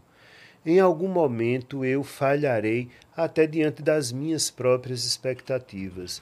E tudo bem. Porque é assim que vai ser. Eu não tenho condições de acompanhar a velocidade de um computador. E hoje em dia se espera que eu acompanhe a velocidade de um computador. A demanda de trabalho, a demanda dos amigos hoje em dia é uma demanda que, se você responder a um WhatsApp, daqui a pouco tem mais cinco. É. E daqui a pouco tem mais cinco. Você não vai, você vai falhar. Você vai falhar com seus amigos, você vai falhar, você vai falhar. Isso é uma coisa. E a outra coisa é, pare de tentar controlar. A gente tem a ilusão de que controla as coisas. Na hora que a gente entrega isso e diz eu não controlo, gente, agora nesse momento tem 500 mil coisas acontecendo dentro de mim e completamente fora do meu controle. Minha pressão arterial, minha temperatura, meus batimentos cardíacos, digestão, tudo tudo está sendo mantido aqui fora do meu controle. Se eu não controlo o corpo que eu habito, o que dirá o mundo que eu habito? Uhum. Né? E na hora que a gente entende isso, a gente acha que sabe como é que o dia da gente vai começar e como é que vai terminar. Às vezes coincide de ser assim. Às vezes. Mas basta eu sair cinco minutos atrasado e tudo muda. Tem um filme muito interessante, é um filme antigo, acho que é um filme alemão. É Corra, Lola, Corra. Hum. Não sei se vocês já assistiram. E esse filme é interessante porque fala exatamente dessa falta de controle da gente. O filme começa de um determinado ponto e termina numa determinada cena. E aí o filme recomeça do mesmo ponto, só que ela acordando cinco minutos mais tarde. E aí é outro filme, porque o cara que ela encontraria, ela já não encontrou, porque ela acordou cinco minutos mais tarde. Aquele carro que ia passar por ela já não passou, então fez toda a diferença e tal. E aí chega num determinado ponto. Aí o filme recomeça, ela acordando cinco minutos mais tarde do que os cinco, aí já são dez. Aí é outro filme, é outra história de vida. Aí o filme recomeça e ela correndo e o filme recomeça. E cada vez cinco minutos à, frente ela acorda, cada vez cinco minutos mais atrasada. É. E a cena final do filme, que é o, o, o namorado dela levando um tiro, cada vez a coisa está de uma forma diferente, porque ela chegou cinco minutos depois. Uhum. Então, basta cinco minutos, basta eu torcer o pé e nada será como eu planejei. Uhum. Para de querer Mas o final continuava sendo o mesmo. Não para ela, porque ah, ela tá. pegava a cena de outro, de outro, de outro jeito, Entendi. de outro lugar. Ela estava em outro momento. Uhum. Né? Então, nunca era igual, nem para ela própria. Porque pessoas que ela encontrava, ela não encontrou, ou um carro que em um determinado momento bate nela, que porque ela passou ali dez minutos depois, se ela tivesse passado cinco minutos antes, uhum. não teria batido. Então, é para mostrar esse descontrole, essa casualidade da vida. Então eu costumo sempre dizer que a vida é muito como um rio. E as pessoas ficam se debatendo nesse rio quando elas deviam simplesmente flutuar e seguir. Deixar a correnteza E deixar levar. a correnteza levar e vai aproveitando as paisagens que passam. Às vezes são paisagens bonitas, às vezes são paisagens feias, queimadas, mas vai passar, passa. Vai. Não adianta você tentar apressar o rio. ele corre sozinho. Então, nesse sentido da ansiedade, ela acaba sendo um movimento de tentativa de controle absolutamente inútil. Ah, você é conformista. Não, eu não sou conformista. Eu só entendo que eu ajo no que eu posso agir. No que eu não posso agir, paciência. Eu simplesmente vivo. Sim. As coisas não são como eu quero. Sim. E para, por exemplo, falar de dor, que a gente falou no, no começo, que as pessoas não estão mais acostumadas a sentirem dor. Essa aí é a chave. É, essa é a chave, é sentir dor. Por exemplo, uma palavra que ganhou um significado completamente diferente na minha vida foi a palavra definitivo. Essa palavra ganhou um significado que ela nunca teve antes na minha vida, depois da morte da minha mãe.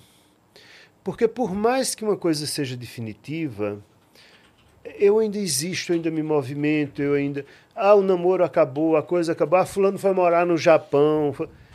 Mas quando de repente eu me dei conta que a pessoa que eu mais amava neste planeta não existe mais nesse planeta.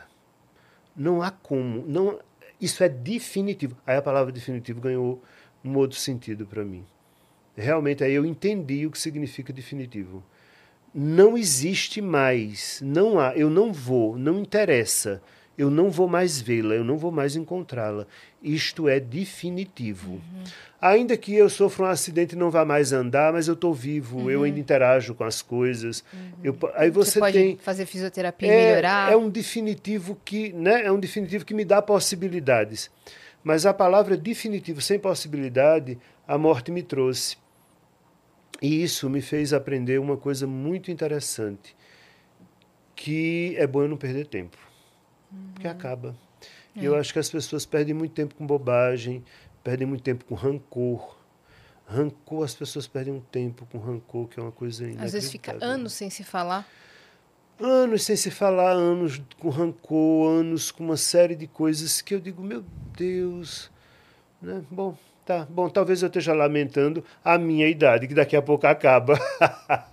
Mas enquanto não acabar, eu vou brincando de viver. Sim. Você falou sobre palavra que mudou, e eu lembrei do assunto anterior a esse que a gente estava falando. Uma palavra que mudou muito para mim é o aceitar. Porque uma vez, sabe aquela do é, agradeço, aceito? Sim, sim, sim. É, como é que é? Não sei o que, aceito e agradeço, é. né? Perdoo, é, né? Perdoo, agradeço, é, eu não lembro aceito, quais são, são, são quatro palavras assim e tem um aceito. E aí um dia eu estava respondendo caixinha e aí eu falei, falei sobre esse aceitar. Eu falei, gente, quando eu, quando eu penso no aceitar, para mim, no meu conceito, não é um aceitar é, assim, subserviente. Não é um. Aceito. Tá bom, vida, aceito, aceito. Hum. É um aceitar de resiliência. É, sim, vida, eu aceito. Eu aceito, porque eu vou lidar com isso. Sim. Tão forte quanto eu possa ser, tão criativa quanto eu possa ser para sair da situação. Sim. Mas eu aceito a situação, porque não aceitá-la não vai resolvê-la. Então eu aceito. É mais do né? que não vai resolver. Eu não tenho escolha. Eu não tenho escolha. Eu tenho que aceitar. É. Aceitar, e nisso, nisso, nisso você está sendo esperta. Aceitar é para de se debater com o que não vai ser diferente. Isso não vai ser diferente, ponto final. Então vamos pegar um relacionamento que acabou. A pessoa olhou para você e disse: Eu não lhe amo mais, eu amo outra pessoa. Pronto, acabou, eu aceito. Aceitar não significa eu achei bom, eu não vou sofrer. Significa eu não tenho poder sobre isso. Uhum. E se eu não tenho poder sobre isso, eu não tenho nada a fazer a não ser me submeter. Sim. E refazer os meus cacos internos, já que algo em mim foi quebrado. Eu preciso, de fato, me refazer. Mas você está certa, as pessoas brigam com coisas que são inúteis de serem brigadas. Eu não tenho o que fazer, então eu aceito. Aceitar é se entregar neste Sim. sentido. Eu brincava com os amigos na adolescência, era, era quase uma piada nossa, que eu brincava com uma filosofia boba que era assim: é, se um problema tem solução, relaxa, Sim. porque ele tem solução. se o problema não tem solução, relaxa, porque ele não tem solução. Assim, de Já está maneira, solucionado. De qualquer maneira, você tem que relaxar, porque de, um, de uma forma, se ele tem solução, você pode relaxar, e se ele não tem, você vai fazer o quê? Ficar é, batendo a cabeça, quebrando Então, né? mas é onde é que pega que as pessoas não conseguem implantar isso que parece bobo, mas tem alguma coisa interessante aí. É porque quando as pessoas dizem eu quero uma solução, mesmo para algo que não há solução, o que elas estão dizendo é eu não quero sofrer. Uhum. É. Dê um jeito de eu não sofrer. É. Quando eu estou dizendo que não tem solução, eu estou dizendo que isso será assim. E você vai ter que se recompor. Vai ter que lidar diante, você vai ter que lidar com isso. E isso você vai lidar com o sofrimento. Porque tem coisas que não é nem normal que eu lide sem sofrimento. Agora, novamente, a gente volta a uma questão que é, é muito interessante, que é a questão do poder que está dentro do sistema que a gente vive, do sistema social. O poder é dinheiro, né? o poder é o capital. Porque para para pensar uma coisa, já que a gente está falando de sofrimento. Hoje em dia, quando a gente fala de depressão, qual é a primeira palavra que vem na cabeça de vocês? Solidão. Solidão, tudo bem, mas é porque você está sendo mais subjetiva. Mas talvez a primeira palavra que venha na cabeça da maioria das pessoas é neurotransmissor. Está faltando neurotransmissor. Tem que tomar, né? Está faltando serotonina, está faltando qualquer coisa. Tem que tomar um antidepressivo. Depressão tem que tomar um antidepressivo. Não é mentira, é verdade, está certo. Está faltando neurotransmissor. Agora, vamos pensar uma coisa aqui. Imagine duas pessoas com o mesmo quadro de depressão, mesminho.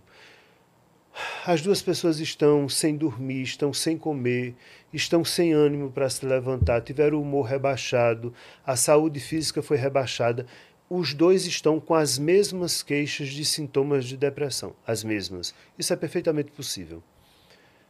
Só que esta pessoa daqui é uma mãe que caiu em depressão porque o filho dela se suicidou. E este daqui é um homem que caiu em depressão porque ele perdeu o emprego e está desesperado com isso, sem poder pagar as contas dele, a escola dos filhos, as coisas todas. É a mesma depressão. Medicamente é, mas não é a mesma depressão. A gente não está falando da mesma coisa. Tudo não se resume à bioquímica do corpo. Isso não é real. Então, para falar de ciências humanas, eu preciso de um outro repertório. E essa é uma discussão que eu já vi vocês terem aqui. Ah, é ciência, não é ciência. Porque, na verdade, o que se tenta fazer é igualar as ciências humanas às ciências naturais. As regras são as mesmas para as ciências naturais e para as ciências humanas não são. Não são. Mas ao se fazer isso, se tenta dar um peso maior às ciências naturais e ao que segue o processo das ciências naturais e rebaixar o que não segue esse processo. Eu não estou dizendo que o processo das ciências naturais não são importantes, é importante grupo de controle, duplo cego, é importante isso tudo para entender as coisas, para fazer vacinas e tal. Eu só estou querendo dizer que eu não consigo sobrepor esse repertório científico de, das ciências naturais às ciências humanas como se fosse uma xerox. A depressão é falta de neurotransmissor também, mas não é só isso. É muito mais do que isso. Uma mãe que perdeu um filho por suicídio e que está com tais sintomas depressivos e o cara que perdeu o emprego, se os dois forem no médico, vão receber o mesmo remédio, mas eles não estão com a mesma depressão. Não é a mesma coisa, porque há uma dinâmica interna diferente. Então a gente precisa talvez começar a pensar que para falar de ciências humanas, a gente precisa de um outro repertório. Aonde quer que você esteja, se você estiver no nível do mar, a água, ao atingir 100 graus, ela vai ferver. Isto é ciência natural. Onde você tiver a água a 100 graus, a nível do mar, vai ferver. Isso não se aplica aos seres humanos. Isso não é assim. Você quer ver uma coisa bem simples? Que se fizer disso um corte, ser. Não é nem cancelado, eu vou ser dilacerado na internet. Essa é boa, mas eu me divirto. Vamos lá. Momentos antes dele fazer o corte. É, minutos antes do corte. Vamos lá. Pegar um exemplo que a sociedade, sobretudo a sociedade mais religiosa, é, fala muito mal. Aqui você pode falar de tudo, né? Suponho? Tá. É, sexo anal. Nossa, sexo anal é uma normalidade, é uma abominação, como pode? Até porque nem foi feito. Pra...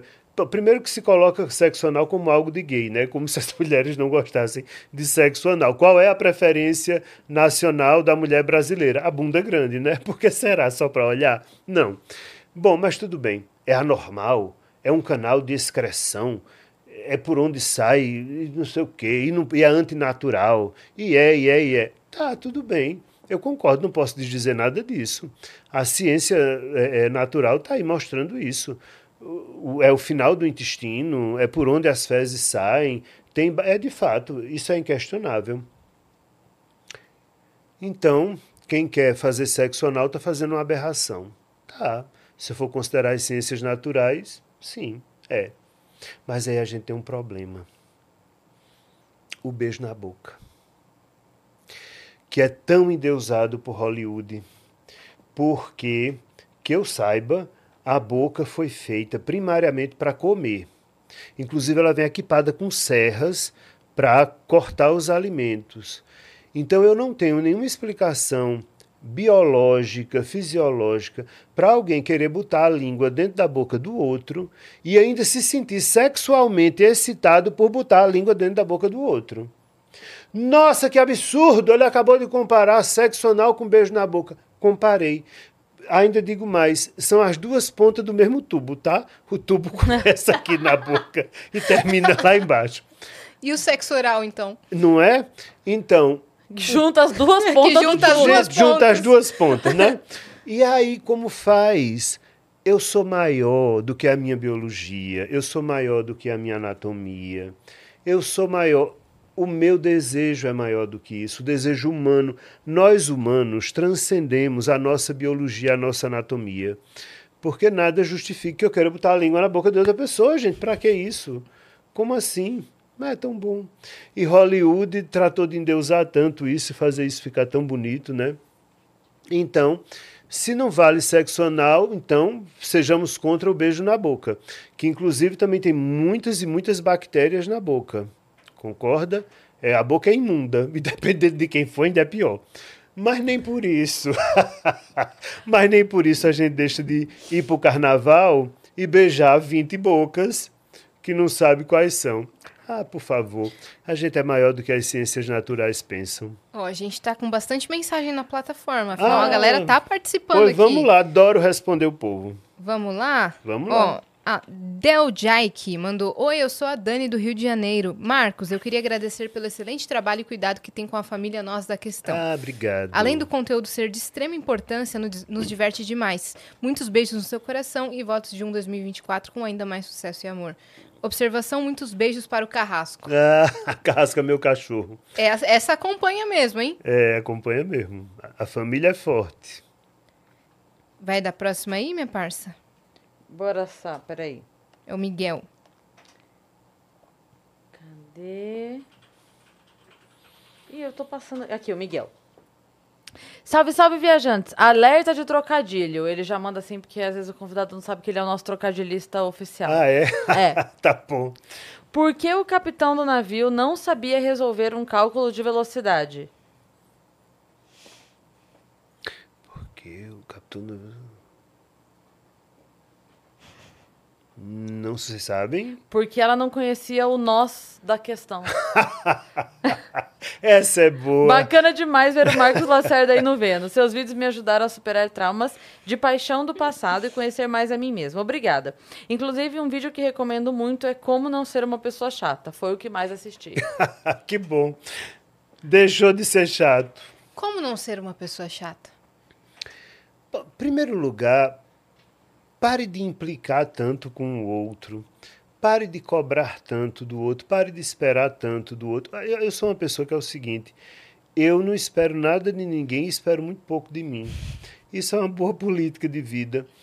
O que o outro me der tá bom. Agora tem gente que gosta de pegar no detalhe, não se pega no detalhe. Da... Se eu for me pegar no detalhe da coisa, eu não consigo conviver com ninguém. Ninguém vai fazer o trabalho como você queria, ninguém vai dar o carinho do jeito que você queria, nem para coçar suas costas. A pessoa não vai acertar o lugar de primeira. Você tem que ir guiando. Simplesmente parem de tanta implicância. É uma coisa muito implicante. Eu, eu ri muito. Eu vou dizer isso na minha próxima live, mas eu vou aproveitar para dizer aqui: eu ri muito. As pessoas são chatas. Uma, uma moça deixou, deixou.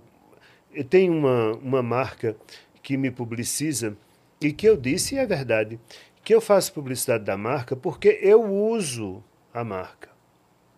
Eu já usava antes de publicizar uma marca de, de roupa. Uhum. E aí uma mulher deixou assim um comentário no vídeo. É, Querido doutor Marcos, cadê a camisa da tal marca? Gente, eu tenho que usar todo o vídeo. Eu, aí eu disse a ela, disse, coincidentemente, se você voltar dois vídeos, eu estava usando uma, nem publicizei, não era publicidade, mas eu estava usando porque eu uso. Porque as pessoas ficam, né? ficam né? E aquela é. coisa chata. E vamos né, infernizar, vamos Sim. não sei o quê. Para que isso? Isso serve exatamente para quê? Não precisa ser chato. Ela, o que ela estava dizendo é, você disse que usava roupa, e mas não, tá usando. usa. Tá usando Sim, mas eu, eu uso. Porque eu um guarda-roupa vasto, né? Mas eu não, eu não uso todo não, Eu não fui desenhado pelo Maurício de Souza, eu tenho é, outras roupas. A roupa da Mônica, né? É, só tudo é. a roupa da Mônica. Então, se você gosta desse molho de tomate, você tem que usar todos os dias em todas as refeições. As refeições de molho de é. tomate, isso, Mas é, outro dia, eu tenho mania de quando eu vou falar, eu falo, bom dia, bom dia, bom dia.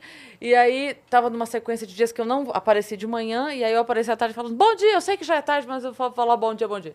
Aí começou a galera assim, é boa tarde. É, isso, isso é ser chato. Ai, meu Deus. Isso é chato. Isso é ser chato. Isso é ser chato. É. Você entra no elevador falando, é meio dia um. Você fala, bom dia. Boa tarde, né? Falou, então, má tarde pra você, ô demônio. Eu ia desejar bom dia. Tarde eu não tô é, bom dia pelo dia inteiro, o dia inteiro. É, não desejei bom amanhã. É, é verdade, é isso. Mas tem muito isso, Entende? né? Isso é ser chato. Eu não me importo com nada, nem quando as pessoas não me chamam pelo meu nome. Tem gente que Márcio. me escreve. É, não, isso demais. Tem gente que escreve, isso é muito comum. Eu morro de rir. Morro de rir. Porque a pessoa. Eu recebo. O canal recebe centenas de e-mails por semana. E aí tem gente, muita gente que começa assim. Caro doutor Márcio, lhe acompanho há muito tempo. Talvez não. É, caro doutor Marcelo, adoro o seu trabalho, não perca um vídeo. É Marcelo, Márcio. Doutor Nós. Não, não tem. Que, que mais? Você lembra de algum outro nome Marco. que me chamam? Mas me chamam de muita coisa, menos de Marco. Já me chamaram de Paulo? Paulo é bom, Paulo. né? Não pega nenhuma letra. Isso, é, Doutor Paulo. Paulo. Nem o M para ter é, confundido é, ali, né? Não. Tem um texto do Jô Soares que ele fala sobre o chato, e uma das coisas que ele diz é que o chato nunca perde o tempo dele, ele perde o seu. Com certeza. É. Não é o tempo dele que ele perde. Nossa, essa semana assim, eu, eu vivi uma coisa com uma chata, não sei se você viu contando nos stories do, do, do, do show. show. A gente tava, contar muito rapidamente, estava no show é, do KLB e tava a família toda sentada num cantinho do show, na parte do mezanino. E aí a galera tomou a grade aqui Uhum. assim e é- era um lugar, era largo, né? Porque o mezanino ele é estreito, Uhum. assim, né? É- Ele é fino e a, a- a- Extenso. Extenso, é. E aí no cantinho assim tava a família. E aí tava as esposas, filhos, mãe, lá. E aí tava todo mundo tomando a grade e aí tinha um, casal que tava na frente, a- uma das minhas falou, falou: "Ah, você pode só dar um passo pra cá porque a família tá aqui, eu queria ver. Ah, claro, deu.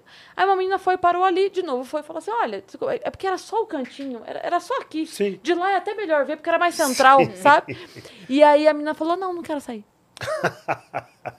e aí a gente ficou inconformado, porque assim, se ela falasse, não, mas não, é tipo assim, ou eu fico aqui ou eu não fico, eu entenderia.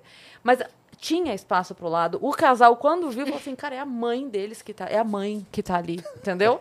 O casal deu um passo pro lado e falou, vem! Tipo assim, só sai da frente da Sim. mãe, sabe? Ela, não, não quero. E ela ficou lá, e a gente ficou assim, não é possível. Ela escolheu, ela, ela liberaram um espaço para ela, mais central, inclusive, e ela não quis. Aí a gente ficou assim. Foi pelo desaforo mesmo. Foi pelo desaforo. E aí a pessoa que assim, ela é só chata. Porque não tinha, Chata. Não tinha nada, nada que a prejudicasse, pelo contrário, porque ela ia ver o show de um lugar mais central do que ela estava vendo. E ela não quis, era meio metro pra ela sair da frente. E a gente falou assim: tem pessoa que gosta, ela gosta, né? É tipo assim, eu posso ser legal, eu posso ser chata. Não, vou ser chata. Vou Mas sabe o que é, Cris? E isso é uma coisa interessante. Eu já observei no canal. Tem pessoas que precisam do outro para dar destino à raiva que ela sente. Então, ela precisa de alguma forma manobrar Nossa, a raiva dela e aí ela usa o outro para isso. Uhum. Então, tem pessoas que, por exemplo, que deixam dizem coisas horrorosas lá no canal, haters que deixam dizendo coisas. Eu nem deleto, nem bloqueio, nem faço nada disso. Porque eu acho que eu estou sendo útil àquela pessoa. É, porque aquela pessoa precisa desse. Porque não faz sentido. Se você não gosta do que eu estou dizendo, você não me segue, você não me assiste. Se você está me assistindo e precisa falar mal, é porque eu estou lhe sendo útil de alguma forma para que você expresse o seu descontentamento com a vida, com, com sei, alguma questão sua. Essa pessoa que fez isso não foi com você. Ela, Ela tá- precisava odiar. E neste momento o ódio foi dirigido para você. Então, tudo bem. Às vezes as pessoas precisam me odiar. Eu aprendi a compreender isso na internet. tudo bem. Eu chamo- Se for pra isso, né? Quando Se eu acontece, eu à chamo, disposição. eu chamo de o bloco da libertação. Quando eu faço isso, quando eu tiro a pessoa. Porque a- o meu cálculo é o seguinte: se a pessoa não gosta de mim e não consegue deixar de me ver, ela tá num relacionamento tóxico comigo. Então eu a liberto de mim. Eu, eu liberto, eu falo, pronto, tá aqui, ó. Segue livre de mim, pode ir embora. Não apareço mais pra você. Não, não, não. Eu de, dou a- você precisa de mim para me odiar. Tu não tem problema. Eu posso ser odiado, eu suporto. Isso não é um problema para mim. Eu tenho plena convicção de que de alguma forma eu ajudo aquela pessoa, talvez a não bater na esposa ou qualquer coisa assim. Bate em mim, tá bom. É um psicólogo completo. É porque muitas vezes a pessoa na vida dela, ela tem assim, se eu, se eu xingo meu chefe, eu sou demitido. Se eu xingo minha esposa, eu Isso. durmo no sofá. Se Isso. eu brigo com meu vizinho, ele joga uma pedra na minha casa. O que, que eu faço? Eu xingo esse aqui na internet. Isso, exatamente, ela precisa. Então, nesse e ela chegou sentido- naquele vídeo porque provavelmente ela foi querer saber como ela poderia melhorar. Ou porque alguém mandou, ou né? porque alguém mandou. Alguém mandou assim, "Ah, o chato. Aí alguém É. mandou pra ela que Como assim, parar "Ó, de você ser chato? Não, mas às vezes tem muitos maridos que têm raiva de mim. Que me acusam de que eu acabei o casamento deles. Nossa. tá-" Claro, Mas você foi muito. lá pessoalmente, você não sabia não? Isso, isso tem muito, muito. Na clínica física, isso já aconteceu algumas vezes. Aconteceu já de eu encontrar carta anônima embaixo da porta do consultório. De ameaça? É, mas é bobagem, porque como a carta poderia ser anônima se eu sei da história, né? É. Então. Quer dizer, não tinha como a carta ser anônima. Ah, tá. Esse aqui é o marido, marido da fulana, óbvio. Claro que eu sei quem escreveu essa carta, né? Você acabou com a minha vida, dos meus três filhos. sabe? Claro que eu sei quem Naquela é. viagem da Se eu praia. história, é. É. É, Maravilhoso. Como seria anônima? Ah, Não pode, se eu conheço a história, eu sei que não é anônimo. Burro. Ó, o Thiago, pai do Gabriel, mandou aqui. Boa tarde, MMs, Marcos e meninas. Marcos, o ser humano é algo muito doido, não é mesmo? Eu sou o pai solo do Gabriel, hoje com quase sete anos. Se ao ele acordar eu mimá-lo, ele fica dengoso o resto do dia. Há uma semana, ele fez uma pequena cirurgia. Mimei e parece que eu perdi três anos de educação de como ser um grande responsável homem. Risos. Poderia dissertar sobre o assunto para que eu não me culpe? Mas, gente, você está se culpando pelo quê? Porque você ficou preocupado com seu filho e deu mais afeto a ele. Pare de bobagem. É preciso entender que os filhos eles estão o tempo inteiro nos testando. É teste. Nossa, eu falei um disso aqui, quase apanhei na internet. que as crianças testam a gente. Criança não tem. Eu falo, gente, mas não é nesse sentido, não é da maldade É. que eu tô Não, falando. ela- Inconscientemente, é do né? limite, é Ela outra- testa porque ela precisa de limite. É. Então, ela está sempre testando. Você dá o limite, ela testa. Você já deve ter visto, eu já vi isso acontecer, é interessante. A criança mela a mão de tinta, aí ela vai botar na parede e ela fica olhando para o responsável, né, dizendo assim: o que é que vai acontecer Será se eu eu botar posso? aqui? Ó, vou Né? botar, hein? Vou Eu botar, vou hein? botar, vou botar. É. Então, é, como é o nome dele? É, Gabriel. Tiago, seu filho está lhe testando, sossegue e vá simplesmente dizer ao seu filho: olhe, você já está bom, já está recuperado da cirurgia e agora a vida vai voltar ao normal, tá? Vai ser como era. Então, vamos lá. É isso, é teste. As crianças testam mesmo. Até porque uma coisa que as pessoas esquecem é o seguinte: nós somos mamíferos como quaisquer outros mamíferos. Então, a gente quer saber quem é que manda na, na tribo. E a gente testa. Como os cachorros testam para saber qual é o cachorro que manda na matilha. O meu cachorro, Carrasco, que disseram o nome. E depois eu explico a história do nome, que todo mundo entende esse nome errado. Mas Carrasco, certa vez, ele dorme, ele fica no quarto, eu sempre durmo muito tarde. Eu nunca durmo antes de uma hora da manhã. E ele fica lá dormindo até a hora de eu tirar ele e botar ele para o canto dele dormir, porque se eu deixar ele dormir no quarto, ele não sabe pedir para sair para fazer xixi. Ai. Então eu tenho que deixar ele fora do quarto. E certa vez eu fui acordá-lo para tirá-lo do quarto para ele dormir fora do quarto. Ele rosnou para mim. Não, ele só rosnou essa vez e nunca mais. Porque eu ensinei a ele que o chefe da matilha sou eu. Quem late mais alto naquela casa sou eu, não é ele que manda, sou eu quem mando. Então eu rosnei para ele muito mais alto e comecei a latir para ele enlouquecidamente, com raiva. Porque não adiantava tanto fazer, eu latir ou dizer qualquer coisa, ele não entende português, né? Ele entendia o ódio que eu estava sentindo dele, isso ele entendia. Pior que ele entendeu o latido, Ele entendeu, que ele- porque ele entendeu o meu ódio dele, e ele abriu o olho assustado, botou o rabo entre as pernas e saiu correndo do quarto. Nunca mais ele rosnou para mim. Nunca mais. Porque ele entendeu que o cachorro que late mais alto sou eu. E ele testou, ele testou para ver quem é que mandava ali, eu ou ele. E ele entendeu que quem manda sou eu. E a história do nome Carrasco, as pessoas ficam, ah, mas ele é tão bonzinho, porque ele é um beagle. Fofo. E ele é um doce mesmo. Eu nem consigo deixar ele amarrado fora do supermercado, porque se alguém quiser levar, leva, ele vai. Mas a questão é exatamente isso. É porque Carrasco é o mais inocente de todos.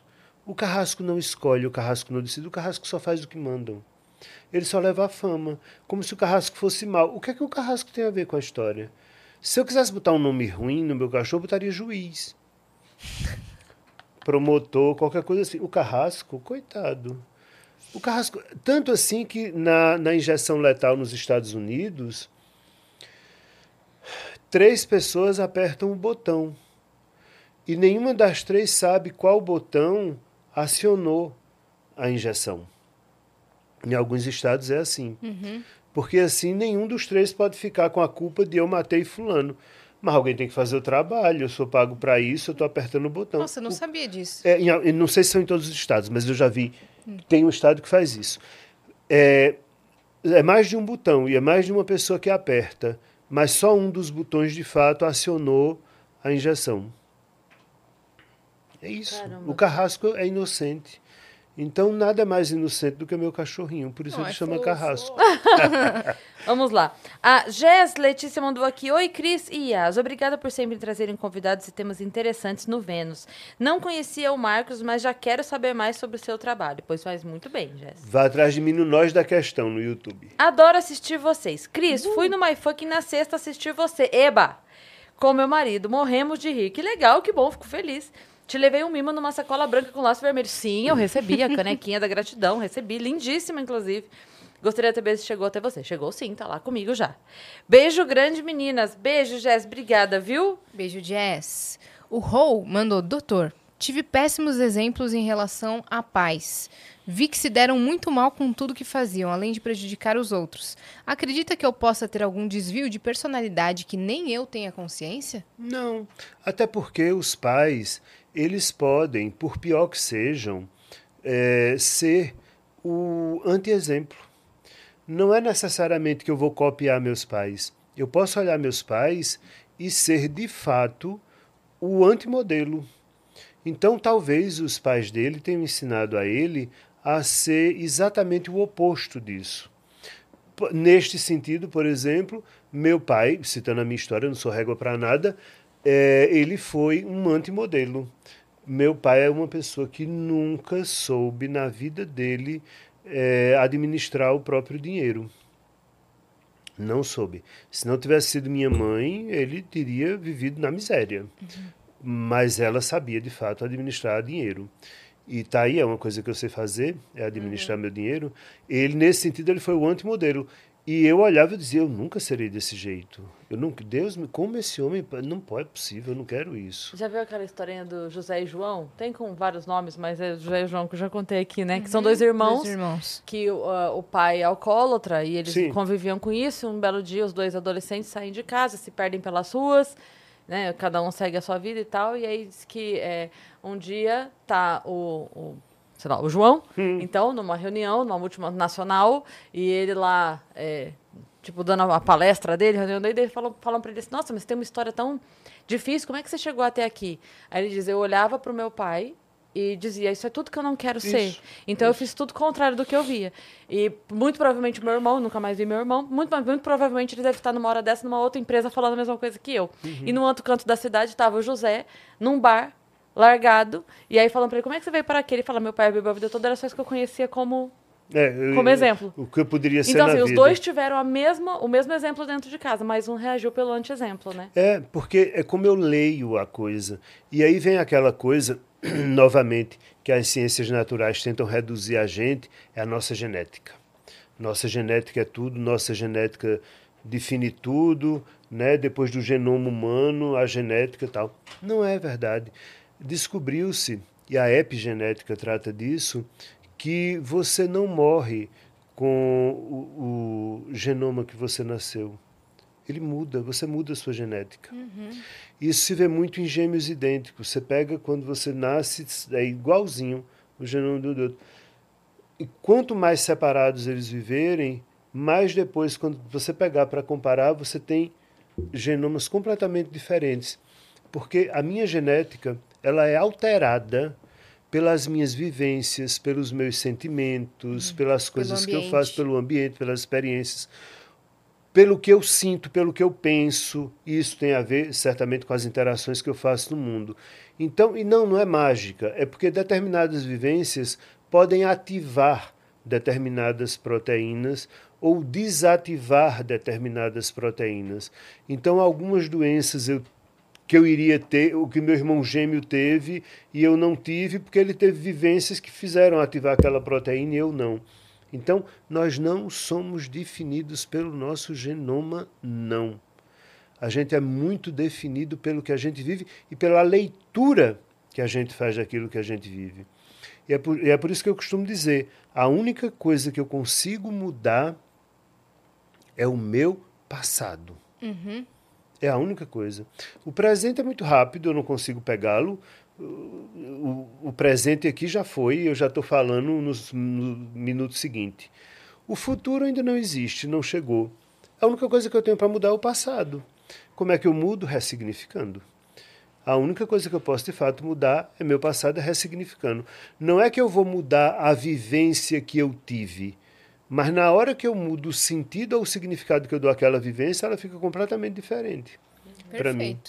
Né? Então, quer mudar alguma coisa? Mude seu passado. Gostei, é um assunto que me, me interessa muito Né? esse. Ó, a Dani do Rio de Janeiro mandou de novo. Oiê, Dani do Rio pela terceira vez. Só para agradecer de novo, vocês são pessoas incríveis que proporcionam muita informação e conhecimento para o público. Tudo com muita leveza e humor. Maravilhoso. Dani, um beijo. Obrigada. Beijo, obrigada. Beijo, É muito Dani. bom, né, a gente receber, assim, mensagens de agradecimento, Foram de- todas, de, né? apreço. Foram todas. Boa. Obrigada. Foram todas? Foram Ninguém mais quer me perguntar nada? Nossa, Ah, não, olha que teve perguntas. bastante coisa, hein? Teve bastante coisa. Obrigada, Marcos, por você ter vindo. Obrigada pelos livros, ó. Amar-se, uma viagem em busca Tá de si mesmo. Amar, desamar e amar de novo. E a mais ser livre é possível. Vocês encontram na internet e quem quiser me ver mais, não tão bem acompanhado como eu estou aqui, vai ver só um, um velhinho com a cara de Enéas. eu zombo de Que mim nada. mesmo. Me procura lá no canal Nós da Questão Mas no você tem YouTube. mais de 8 segundos cada vídeo, né? Hã? Enéas- Tem, Enéas, coitado. Enéas não tinha tempo. O tempo de coitado. tela é maior. foi muito injustiçado, né? Ele foi, ele A era um homem precisava- inteligente. Nos Então, dias de hoje, É isso que eu falo, cara. Não, a gente não tinha internet, né? É. Pra ele ter. Porque assim, ele É. tinha o tempo que ele tinha o tempo na TV. É. Mas é, o tanto que ele era é, estu- estudioso e, enfim, o tanto que a gente não conseguiu ouvi-lo mais. É. Por Ele era, um grande, disso. ele era um grande cardiologista. Ele foi um grande cardiologista. Ele era um homem muito inteligente. De fato, ele não teve a chance de ter a internet a favor dele para é. É. mostrar o intelecto É claro que não dele. sabemos o que seria se fosse, né? Não sabemos. É, não, é, né? mas ele mas virou... eu digo só, pro, só Pra termos mais tempo, né, de entrar em contato, e virou uma chacota o lance dos oito segundos, porque É. ele tinha que fazer aquilo.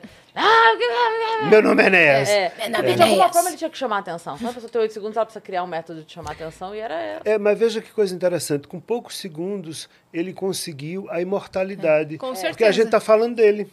Né? E E ele eu existe. ouço a voz dele aqui enquanto É, a gente fala dele. ele- então ele conseguiu se tornar imortal, porque a gente se torna imortal quando não morre na cabeça de alguém. Então a gente está aqui hoje falando e a gente não lembra de nenhum outro que participou da eleição, Sim. Pois é. mas dele a gente lembra. Então ele conseguiu a imortalidade em, pequen- em poucos segundos que ele tinha. Imagina o que ele faria com o Reels, Né? irmãos.